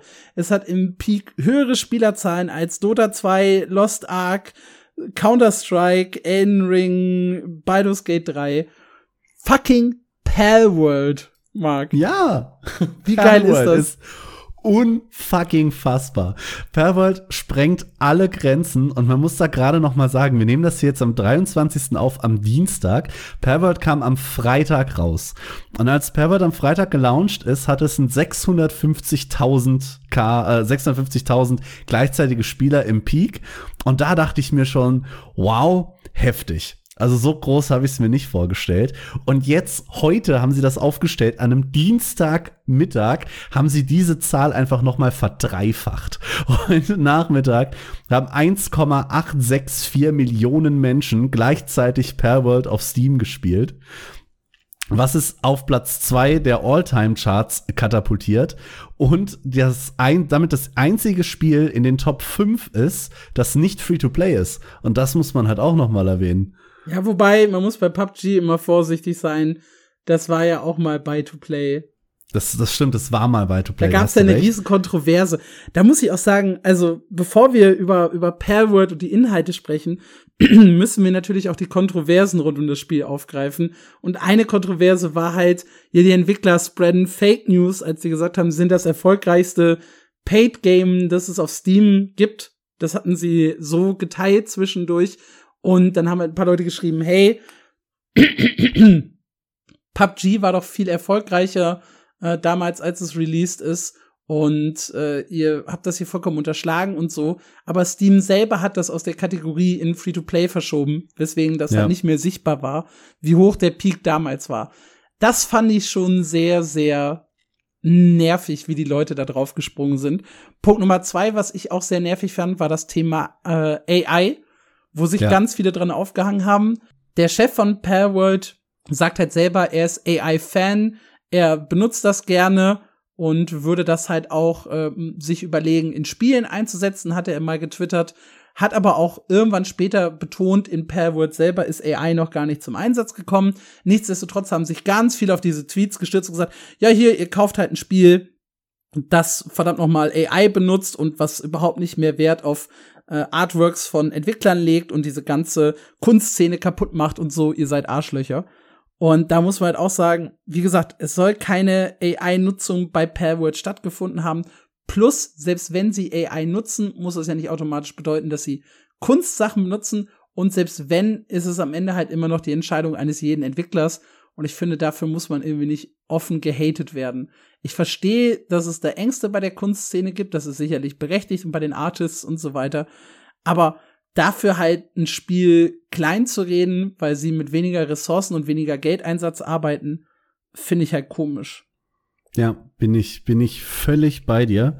Was man diskutieren kann, ist das Thema Ähnlichkeit zu Pokémon weil ja. da ja ganz viele gesagt haben, ey, das ist doch hier Rip-Off und guck mal, das sieht genauso aus wie das und das sieht genauso aus wie das und dann haben die die so gegenübergestellt und sowas. Ja, das ist schon sehr, sehr nah beieinander. Witzig fand ich aber, dass dann die Dragon Quest Leute aus den ja aus den Löchern kamen und meinen, aber guck mal hier 1985, ne, da hat auch Pokémon sich bei Dragon Quest bedient. Soll jetzt Dragon Quest Palworld verklagen oder wie stellt ihr euch das vor? Mm ja, zu eng aneinander darf man auch nicht sein. Auf der anderen Seite wollten die aber auch eine Hommage und auch so ein bisschen einen Rip-Off oder, oder so eine Parodie von Pokémon sein. Das war ja, ja schon eine Idee gut. von den Entwicklern. Klar, eine kluge Marketingstrategie und ja, man darf es nicht übertreiben. Man hat es ja auch gesehen, ich glaube, irgendein Spieler hat eine, ähm, eine Mod entwickelt, wo die dann halt wirklich zu Pokémon wurden, die ja dann auch sofort von Nintendo irgendwie gestrikt wurde. Und einen Tag, einen Tag später. das ist auch vollkommen okay, wenn man das halt wirklich so eins zu eins kopiert. Aber wenn man ja. halt so ein bisschen parodiert, ja, da, da finde ich, das ist ein Punkt, über den man diskutieren kann, wenn man darüber diskutieren möchte. Aber an sich, der ganze andere Teil, die AI-Diskussion fand ich übertrieben. Diese, äh, also die, die Sache mit Steam und dem Ranking fand ich total übertrieben. Also ein paar haben sich auch sehr, sehr hart an Palworld aufgehangen. Und ja. das kann ich halt nicht so ganz nachvollziehen, weil ich finde das Spiel absolut großartig. Absolut. Da bist du auch nicht alleine. Die Gesamtverkaufszahlen belaufen sich mittlerweile auf über 6 Millionen in den ersten vier Tagen. Und das ist richtig heftig. Nicht 6, dazu gezählt. 20 Millionen kostete der Early Access, ne? Äh, 26 äh, Dollar. Genau, 26 Dollar mal 6 Millionen. Da kommt schon einiges rum. Ja, 140, 150 hast du da schon mal erstmal liegen jetzt auf der Dash. Und dann gibt's noch einige Spieler im Game Pass, die natürlich auch nicht mit in die Statistik reinziehen. Da könnt ihr Perworld ja umsonst spielen ab Day One. Ja, krass, ne? Überhaupt, der, der Peak ist ja nur bei Steam. Wir haben noch die, äh, genau, die Game Pass-Nutzer und wir haben den Epic Games Launcher. Ja. Und auch da ist das Spiel ja zusammengebrochen und hat die Server gecrashed. Bei also Epic. insgesamt muss es gigantisch viele Spieler haben. Und ich kann es verstehen, denn ich habe am Wochenende nichts anderes gemacht, als Perworld zu spielen. Ich habe äh, 25 Stunden meiner Zeit da reingesteckt, zusammen mit quasi all meinen Freunden, die das gleiche getan haben oder noch mehr. Und es ist absolut grandios. Es macht so viel Spaß. Es läuft erschreckend rund für ein Early Access. Und ich glaube, durch diesen massiven Erfolg kommt da halt noch so viel mehr in den nächsten Monaten in das Spiel und ich freue mich jetzt schon drauf. Fang doch mal an, so ein bisschen den Gameplay-Loop und den Einstieg und so weiter zu beschreiben. Also der Gameplay Loop selber ist eigentlich, und das meine ich jetzt in dem nettesten Way possible, der Standard Survival Gameplay Loop, den ihr kennt, aus sei es ein Ark, sei es ein V-Rising, sei es ein Valheim. Also wenn wir die Pokémon oder Perls mal außer Acht lassen, startet ihr ziemlich nackt, baut ein paar Ressourcen ab, kauft, baut euch dann davon bessere Ausrüstung. Mit der besseren Ausrüstung könnt ihr wieder bessere Ressourcen einsammeln, mit der ihr wieder bessere Ausrüstung bauen könnt und so weiter und so fort. Damit äh, entwickelt ihr euch in einem Tech-Tree weiter, während ihr Level aufsteigt. Das fängt ziemlich primitiv an. Also die erste Waffe, die ihr baut, ist halt ein Bogen und endet dann da von dem, was man prominent aus den Trailern kennt, mit Raketenwerfer, Gatling Gun, Assault Rifle. Das kommt dann eben alles Korrektur, später. Korrektur, der erste ist ein Knüppel, die erste Waffe. Stimmt, das, das allererste ist ein Knüppel.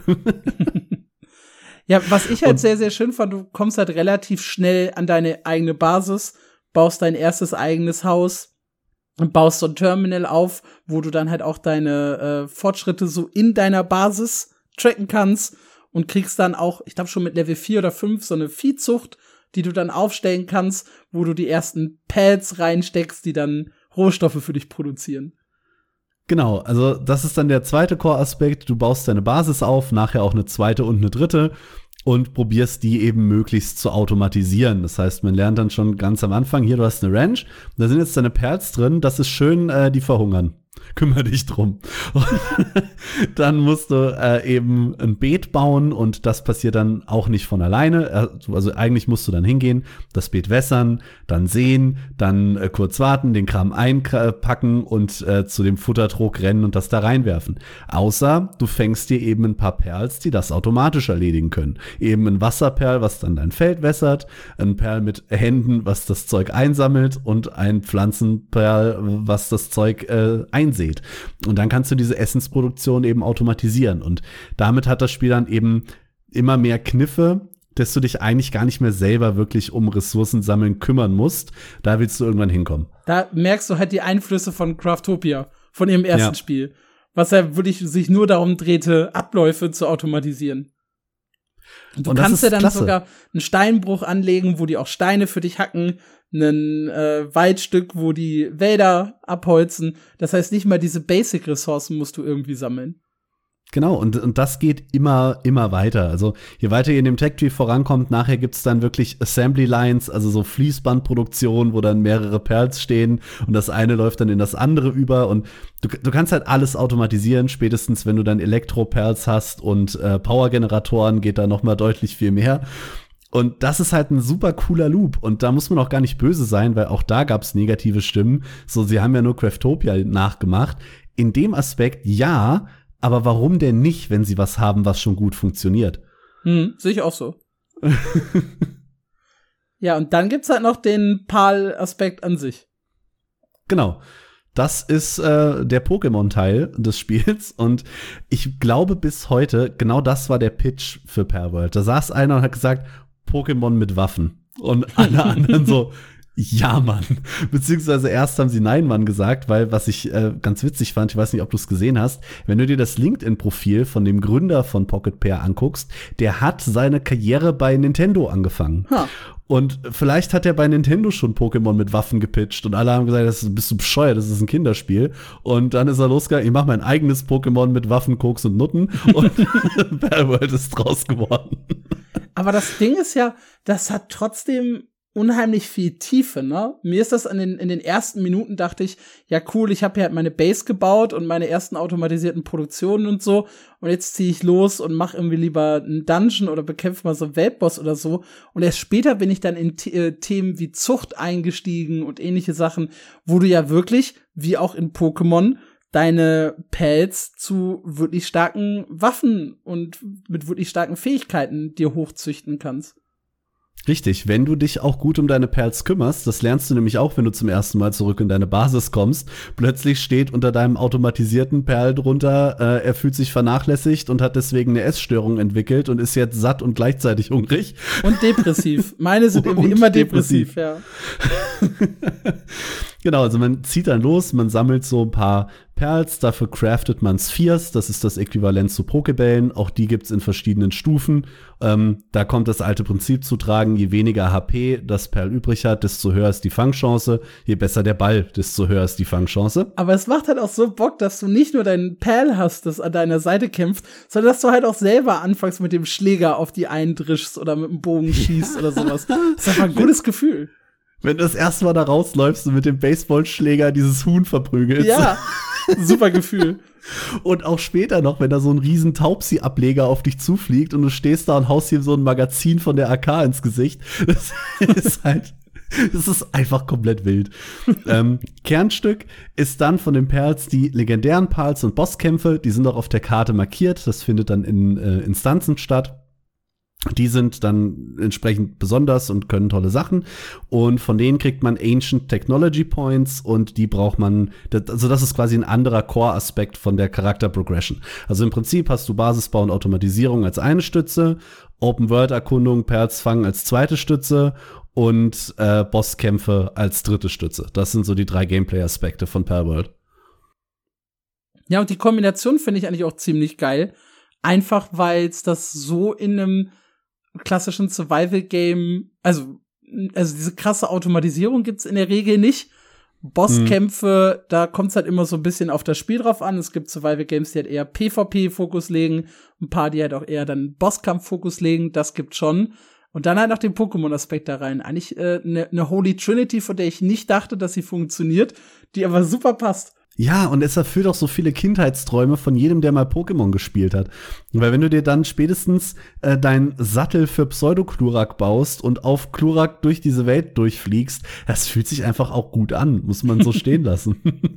Ganz viele Leute vergleichen es auch von der Fortbewegung mit äh, The Legend of Zelda, von also die neueren Teile. Du kannst halt auch überall hochklettern, hast so eine Ausdauerleiste, die ein bisschen leerer wird. Ähm, du hast einen Gleitschirm, der ähnlich funktioniert. Also da kommt ich habe, glaube ich, damals im Voice gesagt, sie machen so ein bisschen den Blizzard-Move und klauen sich überall so die besten Sachen raus und packen die zusammen. Das finde ich völlig in Ordnung. Und es macht super viel Spaß. Ich glaube, das ist das Wichtige, dass es halt Spaß macht. Absolut. Und ansonsten, wie gesagt, es ist ein Early Access. Es gibt Bugs. Die liegt gerade in der Gegner-KI, die äh, verhält sich manchmal sehr dumm. Gerade fliegende und springende Perls klippen manchmal so ein bisschen und sind dann, sind dann ganz weg. Aber das passiert. Das finde ich jetzt auch nicht tragisch in einem Early Access. Es gibt ein paar sehr witzige Bugs, wie zum Beispiel, dass man momentan auch menschliche Gegner fangen und dann versklaven kann. Das ist, glaube okay. ich, nicht geplant. Die haben nämlich keinen Spread, die sind unsichtbar, wenn du sie dann aus ihrem Ball holst. Äh, funktioniert aber trotzdem. Das, ist großartig. Ein bisschen störe ich mich am Multiplayer-Aspekt, muss ich sagen. Wir beide haben eine Gilde gegründet. Oh ja. Und das mhm. ist absoluter Clusterfuck. Also ihr müsst euch vorstellen, wenn wir eine Gilde gründen, verbinden sich unsere Basen und sind dann halt, also jeder von uns kann jede Basis benutzen. Das Problem ist, sobald ich aus der Gilde wieder rausgehe, gehört meine Basis nur noch Mark. Und das war ziemlich dumm. Also bin ich wieder in Marks Gilde rein. Das Problem ist, äh, habe ich dich gekickt oder bist du rausgegangen? Ich habe mich selber gekickt, weil ich wollte auch versuchen, uns wieder zu trennen, aber es geht halt nicht. Ja, und dann hatte Mark plötzlich gar keine Basis mehr und ich, ich war ja Level 7, glaube ich, zu dem Zeitpunkt und du warst 19? 25. Oder 25, oder so. ja. ja. Und das Geile ist, ich bin dann durch seine Base gelaufen und weil in seiner Base so viel automatisiert war, bin ich einfach drei Level abgegangen. Einfach nur dadurch, dass ich in seiner Base stand. Und ich habe plötzlich seine Quests bekommen, die er für die Basis hatte, die ich aber gar nicht erfüllen konnte, weil ich die Technologien gar nicht besitze. Das war ein bisschen äh, kaputt, würde ich an der Stelle sagen. Ja, Zusammenspiel funktioniert noch nicht so ganz rund. Zumindest was das angeht, zusammen kämpfen wiederum läuft sehr, sehr flüssig. Also es kriegen alle die Belohnungen, die an dem Kampf beteiligt waren, auch in der Open World. Es kann halt nur einer das Pokémon am Ende fangen. Das hm, ist halt so. Ja, das ist aber auch logisch. Also, ja. Gibt halt nicht mehrere davon. Genau. Ansonsten, Ansonsten planen sie, äh, glaube ich, noch ein PvP-Feature, das es bisher noch nicht gibt. Genau, ähm, wir können einmal ganz kurz in die Roadmap gucken, was jetzt im Early Access auf jeden Fall noch passieren soll. Ähm, ganz wichtig, diese Roadmap ist vor dem Launch entstanden. Es kann natürlich sein, dass sich durch den massiven Erfolg die Roadmap ein bisschen erweitern wird. Ähm, da haben sie gesagt, werden sie Ende Januar noch was zu sagen. Das heißt, da können wir wahrscheinlich vielleicht in der nächsten Folge drüber reden.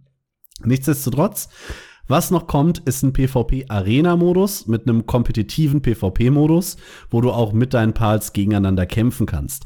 Es gibt momentan mögliches PvP. Es gibt auch Friendly Fire. Man kann gegeneinander auf dem Server kämpfen. Das ist aber alles noch nicht so ganz ausgereift. Außerdem kommen äh, Raid-Bosse, wo ich mir auch noch nicht so ganz vorstellen kann, wie das funktioniert, weil Bosse haben wir ja jetzt schon. Also mal gespannt, was, was da dann noch kommt.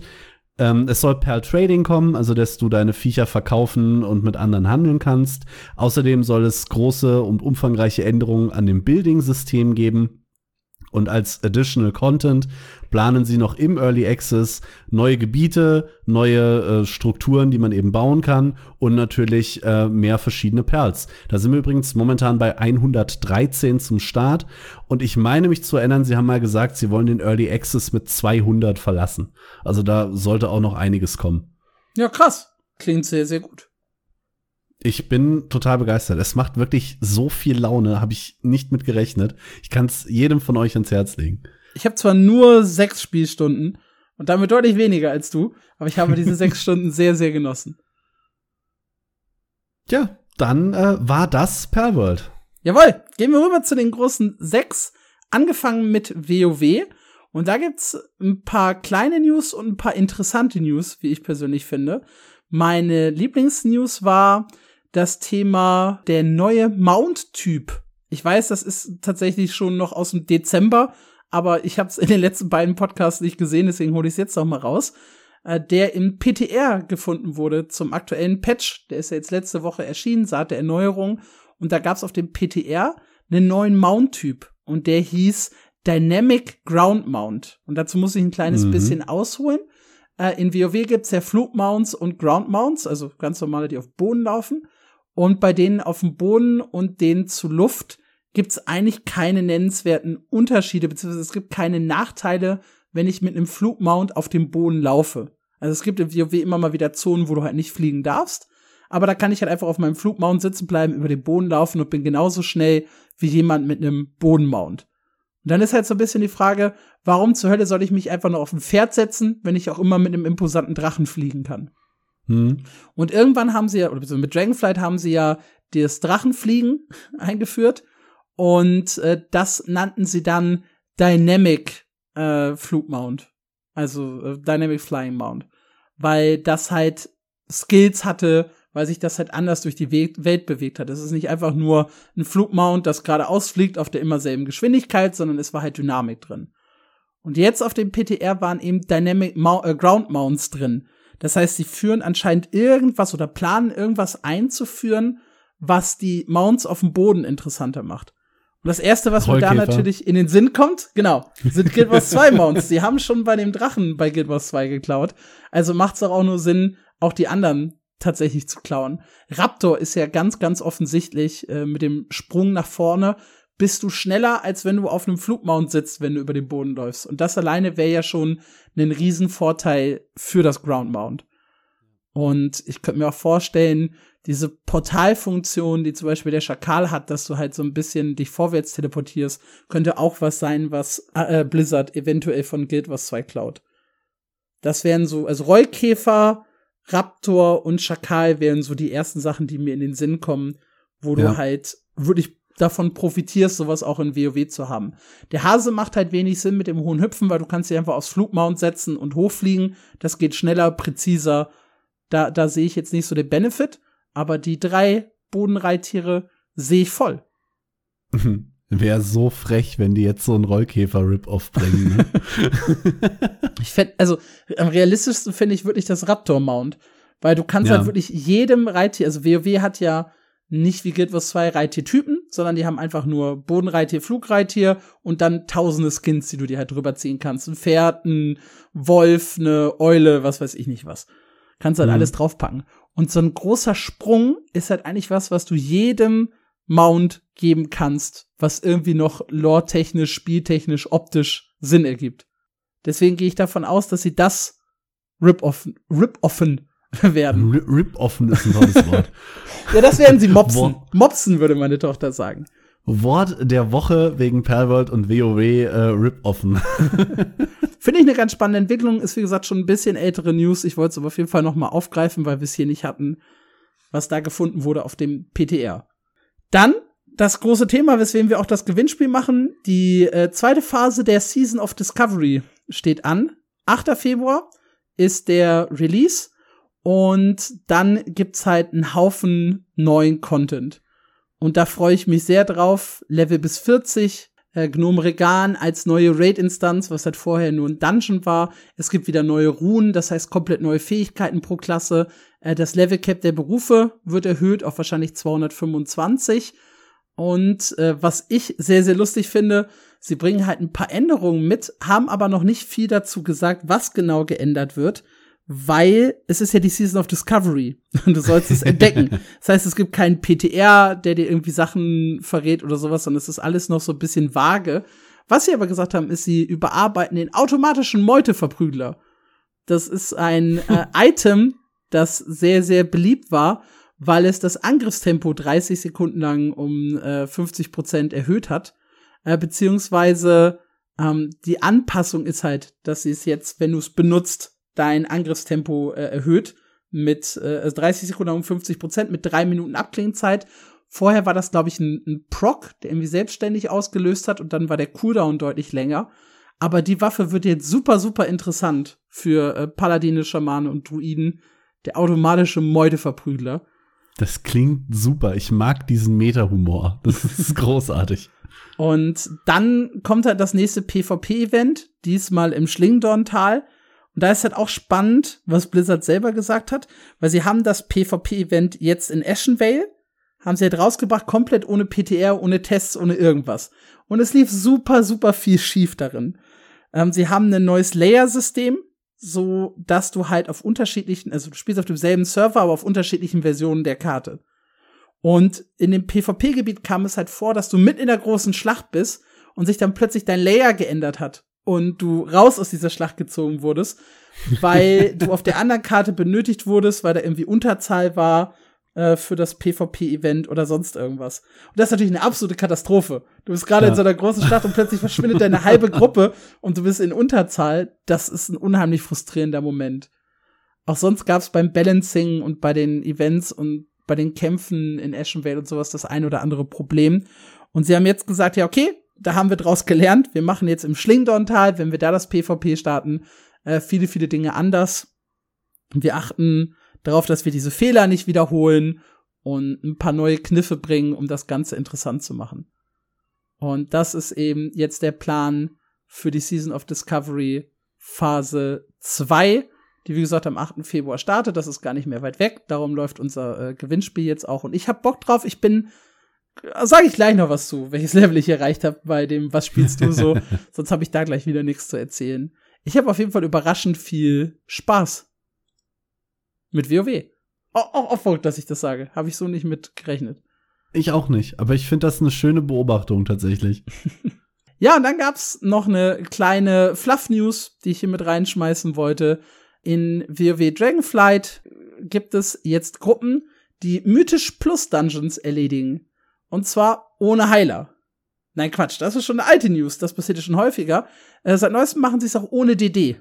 Was? Das heißt, die Gruppe besteht aus fünf Tanks, die einfach zusammen losziehen und den Dungeon platt machen. Was hauptsächlich daran liegt, dass viele Tanks jetzt auch so ein klein bisschen Safe Heal oder halt genug Defensive haben, um dass sie halt alleine überleben können und trotzdem noch ein bisschen Schaden mit im Gepäck haben, sodass du das auch problemlos schaffen kannst mit einer Gruppe aus fünf Tanks. Äh, mythisch plus Stufe 22 haben sie bewältigt und hatten noch vier Minuten 20 über. Das ist also Restzeit und das heißt, wahrscheinlich schaffen sie Stufe 23, 24 auch noch in der Konstellation, wenn sie daran Wow. gehen würden. Also Tanks sind absolute Alleskönner. Das ist eine Entwicklung, sagen einige, die so ein bisschen seit Cataclysm existiert, dass äh, Tanks halt immer ja variabler werden und was jetzt halt so ein bisschen in dem Höhepunkt gipfelt. Gerade. Ja, als nächstes dann bitte nur Heiler. Nee, nur Heiler wird nicht funktionieren. Das dauert. Die kriegen zu schnell als Stoffis auf die Fresse und äh, machen zu wenig Damage, um das zu schaffen. Aber nur Tanks läuft. Man kennt ja manchmal wirklich so nur DD-Gruppen, wo du halt einfach so einen Mhm. Boss einfach so schnell totzergst, dass keiner wirklich tanken und heilen muss. Aber hier ist es wirklich einfach so, dieses Sustainen sich da durch die Kämpfe durch als Tanks. Das ist so geil. ja, das war's ja schon bei WoW. Ja, das war's ja schon. Fast eigentlich auch Lost Ark zusammen. Für unsere Version gibt es überhaupt nichts Neues. Traurige Neuigkeiten gibt's für Japan, denn Lost Ark Japan schließt. Die machen nicht genug Umsatz. Am 20. März gehen dann die Lichter aus. Und äh, ja, mehr passiert in Lost Ark nicht. Und ich greife einfach mal kurz vor, weil in Final Fantasy 14 passiert auch nichts. Ich konnte nichts äh, in meiner Recherche finden, was da irgendwie interessant wäre. Und auch die Elder Scrolls fällt heute aus, weil wir haben äh, im Eingang schon drüber geredet. Das heißt, wir haben noch ähm, BDO und GW2 offen. Jawohl, bei Guild Wars 2 gab es keine große offizielle News, außer halt, dass gerade das Rückkehrer-Event für die Lebendige Welt Staffel 1 läuft. Das haben wir letzte Woche schon angeteasert, dass das kommt und dass dann halt im Februar der nächste Quartalspatch ansteht. Es gab aber ein bisschen Drama im Hintergrund. Und Mhm. zwar der ehemalige ArenaNet-Partner äh, Allrun, kennt der eine oder andere vielleicht noch, äh, hat sich im Reddit darüber aufgeregt, dass Hacker mit Hilfe von äh, Social Engineering Tricks den äh, ArenaNet-Support überlistet haben und so Zugriff auf seinen Account bekommen haben. Social Engineering Tricks bedeutet, wenn ich dem Support schreibe, hey, hier, ich habe meine Zugangsdaten vergessen, können wir mir mal einmal schnell helfen? Und ich würde dann halt gerne meine E-Mail ändern, weil ich darauf keinen Zugriff mehr habe. Dann musst du halt normalerweise deinen Seriencode angeben. Die meisten Leute haben aber keinen Seriencode mehr oder speichern sich den nicht. Also wirst du dann abgefragt nach Name, Adresse, auch teilweise, was ist in deinem Account drin.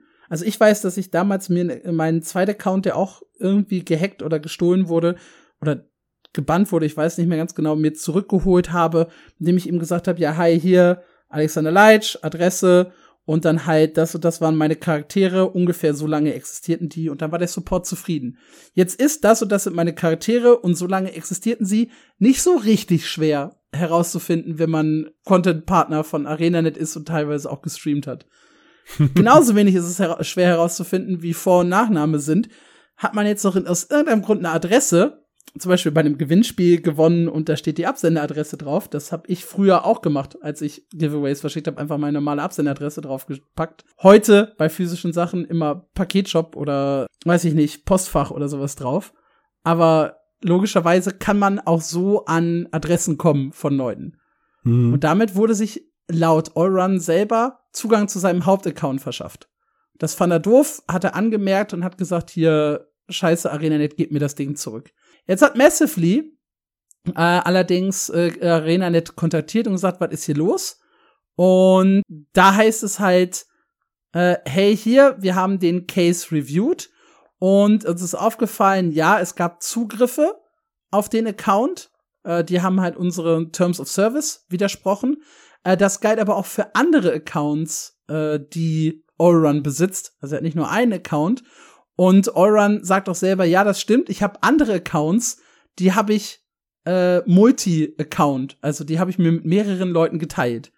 Und da sagt Arena, ja, wenn einer von denen dann jetzt auf deinem Hauptaccount auch Zugriff hatte und den dir jetzt gezeckt hat, dumm gelaufen. Also das haben sie so nicht geschrieben, ne? Aber ja, im Endeffekt klar. sagen sie dadurch, okay, du hast halt deine anderen fünf Accounts oder x Accounts geshared und anscheinend hast du das auch mit deinem Hauptaccount gemacht, sagen unsere Daten. Euron sagt, nein, mit dem Hauptaccount habe ich das nie gemacht. Ähm, er hat hier auch, wurde das äh, hier unten irgendwo geschrieben. Ähm, äh, I also accessed other accounts to help moderate tournaments. Äh, also er hat auch zusätzlich neben seinen anderen Accounts auch auf andere Accounts zugegriffen für PvP-Turniere. Aber niemand hatte jemals Access zu meinem Main-Account, sagt er. Und im Reddit und auch bei Massively sagen jetzt halt viele Leute, ja, ja, kannst du mal einen Schuh aufblasen. Ja, das glaubt dir keiner mehr, nachdem du schon deine anderen Accounts äh, geshared hast. Ja. Ist ein bisschen schwierig. Ich kann mich jetzt weder auf die eine noch auf die andere Seite stellen. Ich weiß aber, dass gerade im PvP echt oft Accounts geshared wurden bei Guild Wars 2. Das ist absolut nichts Neues. Und wenn man halt Accounts teilt, nehmt das auch so ein bisschen als Lesson mit, dann passt auf, mit wem ihr das tut oder macht's am besten gar nicht erst. Ja, kann man nur unterschreiben. Ist in den meisten Spielen übrigens auch verboten. Ja, ist richtig. ArenaNet Band dafür eigentlich sehr, sehr selten. Äh, es sei denn, du äh, holst dir daraus halt einen riesigen Vorteil. Also, Wie in PvP-Turnieren spielen, meinst du? Genau, richtig. Da gab's ja mal einen Riesenskandal, wo fünf Profi-PvPler auf äh, für Echtgeld auf Accounts von Noobs gegangen sind, die aber unbedingt die Boni aus der Season haben wollten und mal so, ein, mal so eine Statue von sich und so und dann halt dafür ja. geblecht haben. Das ist gefährlich. Ich erinnere da auch noch mal an die Story von dem Thermine-Release in Lost Ark, ja. wo die ersten, die, die, die sechs von zehn Clears dann von anderen Spielern gemacht wurden und die alle gebannt wurden. Deswegen lasst so einen Scheiß einfach. Punkt. Ja. Bringt euch nirgendwo hin, wo es schön ist. Was euch allerdings wohin bringt, wo es schön ist, ist der Heidelball von Black Desert Online dieses Jahr. Da könnt ihr nämlich teilnehmen und zwar in Heidel selber. Und das ist ganz cool. Ganz kurz vorher, es gibt ja in Black Desert den Kerfions Ball, der ist in Amerika, da gibt es immer ganz große, tolle Neuigkeiten. Und ich glaube, seit letztem Jahr war der erste Heidelball, das ist quasi das Gegenstück in Europa.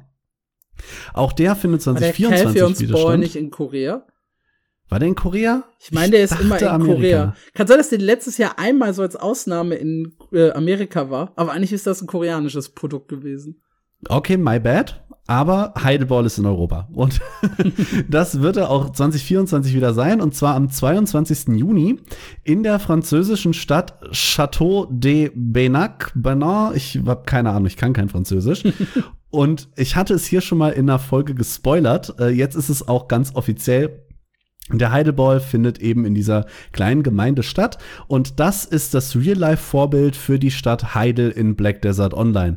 Das heißt, ihr werdet da ganz viele Ecken wiederfinden. Ihr werdet, äh, wie er hier schreibt, die Golden Toad Inn oder Fishing near the Storage Keeper. Das sind alles Dinge, die ihr in der echten Stadt dann erleben könnt. Sie ziehen das so ein bisschen als Event auf. Das heißt, da wird dann auch in der Stadt selber recht viel passieren und äh, die machen da viel mit euch, auch als Event selber.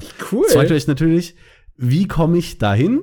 Da könnt ihr euch seit letzter Woche ab dem 19. Januar bis zum 18. Februar einfach anmelden. Das Ganze funktioniert ein bisschen wie der Voice of the Adventurers letztes Jahr. Das heißt, ihr könnt euch da anmelden, dann wird ausgelost, wer teilnehmen darf und wenn ihr gewonnen habt, dürft ihr da umsonst hinkommen und äh, euch einen Tag lang bespaßen lassen. Netterweise, das war beim Advent Voice of the Adventurers noch nicht so. Ihr dürft sogar eine Plus eins mitbringen. Über den Verlauf von dem ganzen Ball selber ist noch nicht so viel bekannt. Es wird kein Hotel und keine äh, Reisekosten gestartet natürlich. Ihr müsst da schon irgendwie selber hingucken, äh, hinkommen. Sie schreiben allerdings, es gibt Rabatte, wenn ihr hinkommt für Hotels und äh, ausgewählte andere Möglichkeiten. Ihr werdet dann eingeladen zum Essen auf die Burg und äh, to join various castle activities. Ey, wir melden uns beide dafür an und nehmen uns natürlich auch als Plus eins, ne? Ich fände das total geil. Ja. Also das, das, das machen wir. Ist ja festes Versprechen hier. Absolut. Das ist auf jeden Fall sehr cool, wenn ihr euch anmelden wollt. Wie gesagt, am 18, bis zum 18. Februar könnt ihr das noch machen. Wenn ihr gewonnen habt, äh, bekommt ihr dann per E-Mail Bescheid und erhaltet auch noch mal genauere Informationen. Boah, Roadtrip nach Frankreich. Ich habe jetzt so Bock, ne? Es gibt allerdings auch negative News zu Black Desert. Wir hatten letzte Woche schon über die Einführung von Xing-Code gesprochen, äh, dem neuen Anti-Cheat-System, das bei uns in Europa dann jetzt auch aufgespielt wird. Und äh, das kam natürlich gar nicht gut an. Und diese Kritik ist nicht nur auf Reddit geblieben, sondern auch in das offizielle Forum gegangen. Und wiederum auf Reddit hat jetzt einer gemerkt, Moment mal, alles, wo Xing-Code drin vorkommt, im offiziellen Forum wird einfach gelöscht. Und das ist natürlich äh, echt, echt ungeil. Das Ding hat sehr, sehr viele Upvotes, über 300 Kommentare, die ihm da zustimmen. Also ich kann es natürlich nicht faktisch beweisen, aber es sieht tatsächlich so aus, als wollen die da ganz gezielt äh, die Leute so ein bisschen unten halten, mm. was natürlich äh, Streisand-effektmäßig nur noch größer wird, wenn das auf Reddit hochgeht. Natürlich. Das ist alles nicht so, nicht so gut durchdacht, glaube ich. Ja, ansonsten gibt's noch einen kleinen Patch da soll das Tutorial von Black Desert äh, ein bisschen besser werden. Wie genau, wissen wir noch nicht, aber besseres Tutorial, yay, I guess. Ja, ohne konkrete Infos ist es halt nichts sagen. Ja, richtig. Gut, gehen wir rüber zu was spielst du so? Und ich kann sagen, ich habe sechs Stunden Perworld gespielt. Ich habe aber auch oh, so fünf bis sieben Stunden Season of Discovery gespielt. Das ist also schon, ich habe die letzte Woche richtig ausgereizt, was das Thema Spielen angeht. Bin auch teilweise ein bisschen länger wach geblieben, als ich vielleicht hätte gesollt, vor allem am Samstagabend, äh, wo hm. Frau und Kind schon irgendwie um zehn im Bett lagen und ich gedacht habe, ja komm, jetzt oder nie. Und das Problem war halt, dass das Kind um sechs Uhr morgens trotzdem entschieden hat, aufzustehen. Und dementsprechend musste ich Sonntagmorgen um 6 Uhr aufstehen, auch wenn ich bis 2.30 Uhr gespielt habe. Das war eine sehr kurze Nacht. Es war aber worth it. Season of Discovery Level 21, bin relativ nah, also an den Level 25 dran und äh, prepare mich jetzt schon mal. Also ich werde wahrscheinlich den aktuellen Raid nicht mehr im aktuellen Content Cycle spielen, äh, aber ich werde ihn ja spielen müssen für meine Tankability als Hexenmeister. Und dann geht's für mich weiter in den Gnome Regan Raid. Der steht auf jeden Fall fest auf meiner To-Do-List, den halt zu spielen. Ansonsten FIFA Mobile immer mein Go-To-Game, wenn ich so ein paar Minuten am Tag Zeit habe. Marc lacht sich weg, ich sehe ihn ja in der Kamera. Es, es ist so eine Mischung aus Lachen und Abscheu, weißt du. Aber es macht so Spaß. Es laufen gerade zwei Events parallel. Ich habe äh, richtig abgecasht. Ich habe inzwischen ein 95er äh, Gesamtstärke-Team. Ich bin voll drin im Fieber. Ich kann es nicht Und erklären. Wie viel so. hast du schon reingepaid? Ich habe tatsächlich, äh, habe ich meine ich auch schon mal erzählt gehabt, ein Battle Pass für 11,99 äh, gecashed. Mhm. Da war Bis genau, jetzt. ja genau, da war genau der Spieler drin, äh, den ich halt brauchte für, für meine Upgrades am Ende in der Paid-Version. Und da konnte ich nicht widerstehen. Aber ich muss halt auch sagen, ja, 11,99 für, ich glaube, ich habe im Oktober angefangen. Bis jetzt ist, denke ich mal, fein. Absolut fein. Ja. Ja, sonst, sonst hast du nichts gemacht, nehme ich an. Nee. Du, nee, du, du siehst, ich habe ein paar Videos äh, für unseren YouTube-Kanal gemacht, die sehr, sehr gut laufen, um nochmal Werbung für unseren MMO News YouTube-Kanal zu machen. Aber sonst nicht, nee. Ja, cool. Ich habe wenig anderes gemacht außer Perworld gespielt. Natürlich äh, die Daily Quests in Lost Ark konnte ich nicht auslassen, aber das ist das erste Mal, seit ich mit meiner ganzen Gruppe äh, Lost Ark spiele, dass wir überhaupt nicht geradet haben diese Woche. Äh, eigentlich raiden wir, raiden wir jede Woche zusammen zumindest die, die schwierigen Bosse weg. Wir sind alle in Perworld versunken. Wir haben fast kein Lost Ark gespielt diese Woche und uns echt in diese kleinen schnuckligen Perls verliebt und die dann in Bazookas gesteckt und weggeschossen. Aber ich mag halt auch so sehr dieses Augenzwinkern mit dem Perworld, da alles so beleuchtet. Mir ist eben noch eingefallen, da musste ich so grinsen. Es gibt ein Perl, das heißt Depresso. Das findet man auch relativ schnell am Anfang. Und als Beschreibung hat es einfach, äh, also als, als Sonderfähigkeit, ähm, kann in sehr, sehr kurzer Zeit bedenkliche Mengen an Energy Drinks exen und ist dann sehr, sehr schnell für kurze Zeit. Da passt zu dir, ne? Ja, total. Und dieses Augenzwinkern mit dem Palworld da an alles rangeht, gefällt mir einfach. Wie gesagt, ich habe 25 Stunden am Wochenende gespielt. Bisa, glaube ich, über 35 und bei den anderen sah es auch nicht äh, wirklich anders aus. Macht total Laune. Ja, krass. Was mir auch Laune gemacht hat, war die Ergebnisse der Frage der Woche zu lesen, die da lautete, würdet ihr ein MMORPG spielen, das ein reiner Asset-Flip ist, aber geiles Gameplay bietet? Und ich habe schon angekündigt, wir beide haben da relativ eindeutige Meinungen. Ich lese aber erstmal vor, was ihr geschrieben habt. Angefangen oh ja. mit Shigus, der äh, geschrieben hat, Getting Over It ist nach Definition ein Asset-Flip. Und ich finde den Begriff super schwierig, da der immer mit etwas Minderwertigem verbinden wird, äh, verbunden wird. Für mich müsste es halt äh, gute vorgefertigte Bausteine sein. High-End ist ja nie nötig, aber wenn man seine Augen durch eine Spielwelt quälen muss, dann ist ja auch ein geiles Gameplay optisch Grütze. Hm. Ich muss aber sagen, dass die meisten Assets, finde ich, gar nicht Grütze aussehen. Die sind nicht super geil, aber jetzt auch keine grobe Katastrophe. Also zumindest zum Beispiel die jetzt aus dem Unity oder äh, Unreal Engine Store, finde ich, sehen akzeptabel aus. Ja, absolut. Adventure Ape sagt, wenn alles andere absolut ordentlich ist, dann ja. Es gibt ja einige sehr gute Indie-Titel, äh, die ausschließlich aus gekauften Assets bestehen, aber super sind. Stimme ich zu? Mhm. Ja. Shitty Shode schreibt, ja, zumal ich auch gar keinen Plan habe, wie die Standard-Assets aussehen. du lässt dich also, halt auch. du lässt dich also sehr leicht blenden, Shitty Shode, ist okay. Äh, Kinnard äh, schließt sich komplett Adventure Ape an. Und dann haben wir äh, mit äh, Anne, Annekin Skywalker, auch eine Gegenmeinung. Das hört sich jetzt vielleicht theatralischer an, als es gemeint ist. Äh, aber ich in, gerade in MMOs verbringt man so viel Zeit, dass man schon eine emotionale Connection zu ihnen hat. Und dazu gehört für mich auch eine künstlerische Vision. Sowohl bei der Optik als auch der Akustik. Mhm. Ist ein spannender Punkt. Ist, glaube ich, uns Seh beiden total wurscht. In einem MMORPG, ja. Wenn ich jetzt an andere Spiele denke, habe ich ja auch sehr, sehr viele Stunden rein versenkt. Ähm, zum Beispiel an einen Hunt Showdown. Das lebt von seinem Sound und seiner Optik. Mhm. Und da könnte ich es mir zum Beispiel, da, da gehe ich voll mit, das wäre kein gutes Spiel, hätte man sich an Standard-Assets bedient. Punkt. Ich bin halt auch gerade am überlegen, ich finde, LOL ist halt auch so ein Spiel, das auch mit äh, Grafik und Champion Design halt äh, gepunktet hat. Mhm. Wo es, glaube ich, auch langweilig wäre, wenn es nur irgendwie zwölf unterschiedliche Versionen von einem Knüllebär da irgendwie geben würde, die da rumlaufen. also da, da spielt, glaube ich, Champion Design auch eine wichtige Rolle. Ich finde es halt in einem MMORPG persönlich nicht so wichtig, weil ich mhm. da halt auf ganz viele andere Sachen achte. Uh, aber ja, auf jeden Fall Thema Optik und Akustik ist hier sehr, sehr wichtig. Ähm, dann haben wir Leuchti. Leuchti sagt, bei MMOs wäre ich nicht so sicher, ob ich einen Asset Flip spielen würde, da das Spielprinzip schon zu stark vorgegeben ist, als dass es mich wirklich überraschen kann. Ausschließen möchte ich es aber nicht. In ein paar studentische Projekte habe ich mal vor langer Zeit 2D-Assets gezeichnet und das ist ein Haufen Arbeit, insbesondere das Animieren.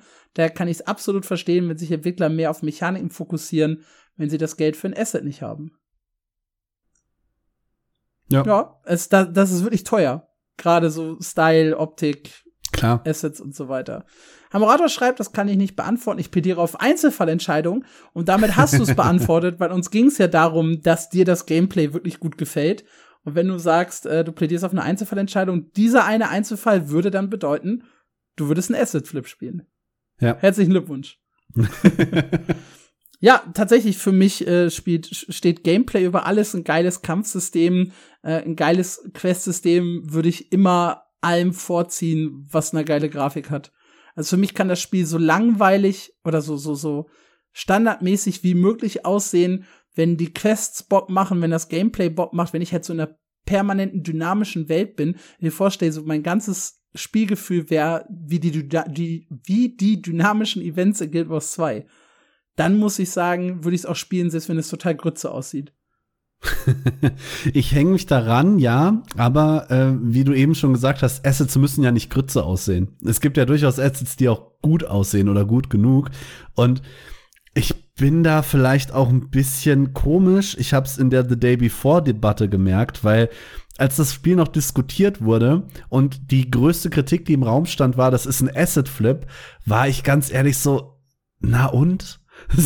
Es ist mir, eigentlich ist es mir egal, weil die Assets sind ja dafür da, dass sie jemand kauft. Und je kleiner das Studio ist und desto weniger Budget da ist, desto wichtiger sind ja Pre-Made Assets, um ein gutes Spiel zu machen.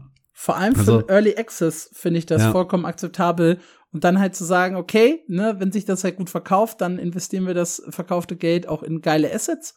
Richtig. Und vorher bauen wir euch halt erstmal ein funktionierendes Game und dann gucken wir weiter. Ja, also wenn ich jetzt, keine Ahnung, ist natürlich auch ein bisschen wenig, aber wenn ich eine Million Budget habe für ein Spiel und da gehen 200.000 für eigene Assets drauf oder 3.000 für Premade Assets, dann würde ich auch zum zweiten tendieren. Und wenn das Gameplay am Ende dafür besser wird, jederzeit. Ja, Dennis hat dazu geschrieben, auch immer wieder wichtig, dass wir Dennis erwähnen. Äh, Im eigentlichen Kern steht der Spielspaß an vorderster Stelle und vor allem im VR-Bereich habe ich schon so dermaßen optischen Schund gespielt, der dennoch Spaß gemacht hat, beziehungsweise schreibt ihr, und hatte dennoch den Spaß meines Lebens. Oho. Ich wäre also nicht abgeneigt, sofern das Spiel keinen Stilbruch verursacht. Gerade beim letzten Need for Speed hatte ich so Probleme mit den Graffiti-Effekten und den Anime-Figuren. Oh, ja. ja, das war schrecklich. Zum Glück sah man die bei der eigentlichen Fahrt nicht. Äh, sollten die Assets also grafisch zusammenpassen, wäre ich nicht abgeneigt. Komischerweise hat mir der Stilbruch beim Fall Guys Event in Final Fantasy nicht so gestört, weil das so bescheuert war. Ja, ich kann das verstehen, weil dieser Need for Speed, das, das war schrecklich. Das war zu bunt, um es ernst zu nehmen, aber auch nicht absurd genug, um es als Spaß aufzufassen. das, das, das, war ganz schlimm. Also es müssen stimmige Assets sein, da können wir uns ja. schon mal alle drauf einigen, ja. Ja. Dann, wenn wir schon bei Dennis sind, hat er auch geschrieben, äh, Vedictus, als das neu rauskam, habe ich ein paar Stunden darin versenkt. Das Game war nicht so meins, aber das Kampfsystem hat schon mies Laune gemacht. Jetzt zu hören, dass Vindictus selbst sämtliches PvP gestrichen hat, veranlasst mich dazu, da später unbedingt mal wieder reinzuschauen. Also, hey, unser Podcast hat sich gelohnt. Wir haben jemandem eine Spieleempfehlung gegeben. Das ist Mehrwert, weißt du? Ja. Und dann äh, möchte er uns dafür loben, dass wir äh, erkannt haben, dass die Kategorie Dennis hat geschrieben ein wichtiger Teil des Podcasts ist. Das ist auch äh, das Minimalste, was er von uns erwartet. Für ihn als unbezahlten Freiberufler ist es hart, Woche für Woche neuen Input für den Podcast zu liefern. Und er hat ein bisschen Angst, dass er demnächst in der Innenstadt gesehen wird, äh, erkannt wird von den Massen der Leute. ja, das kann vorkommen. Jeder hier hat ja dein Gesicht vor Augen durch unsere reine Erzählung der Stimme. ja, auf jeden Fall danke dir, Dennis, für die schönen Mates. Ist jede Woche ein kleines Fest. Und danke ja. natürlich auch an unsere ganzen Patreon-Unterstützer. Äh, hier muss ich eine kleine Korrektur machen. Ich habe anscheinend im letzten Podcast äh, Shigus gesagt, als neuer äh, Teil unserer Patreon-Truppe. Es war aber natürlich Chili Schote. Schickers hat mich ganz empört angeschrieben und gesagt, ey, ich hab euch gar kein Geld gegeben. Deswegen Schande über dich. Aber es war natürlich äh, Chili Schote, der uns hier unterstützt hat. Dazu weißt du, anstelle sich zu freuen, was ein Ehrenmann eigentlich. Und gleichzeitig was für ein Assi-Move. Was soll das? Ich bezahle kein Geld für euren Scheiß. Nimm das sofort da raus. so war das gemeint, ja. Bin ich mir sehr Absolut. sicher. 100 Prozent. Erk Leuchti, Jazul, Lord Mortar, äh, Sanjuro. Nee, stimmt nicht. Ich streiche Sanjuro. ähm, Zendcore, Tank, Tom und Magma. Das sind all die Unterstützer, die ihr, äh, die uns hier auf Patreon ein bisschen Geld dafür geben, dass wir den ganzen Quatsch für euch umsetzen. Vielen, vielen lieben Dank, dass ihr uns unterstützt. Und vielen, vielen lieben Dank auch an alle da draußen, die uns zuhören. Denn auch das ist sehr, sehr schön. Auch das tut gut, vor allem wenn ihr uns zwischendurch Feedback auf die Frage der Woche gebt, auf einfach alles, was wir hier machen. Wenn ihr mit uns diskutiert im Discord, wenn ihr uns News linkt, die wir ansonsten vielleicht hm. übersehen hätten. Das ist wir einfach geil. Diskutieren quasi. So. Das hätte nicht sein müssen. Deswegen gibt's jetzt auch keine Abmord mehr. Ciao. Tschüss.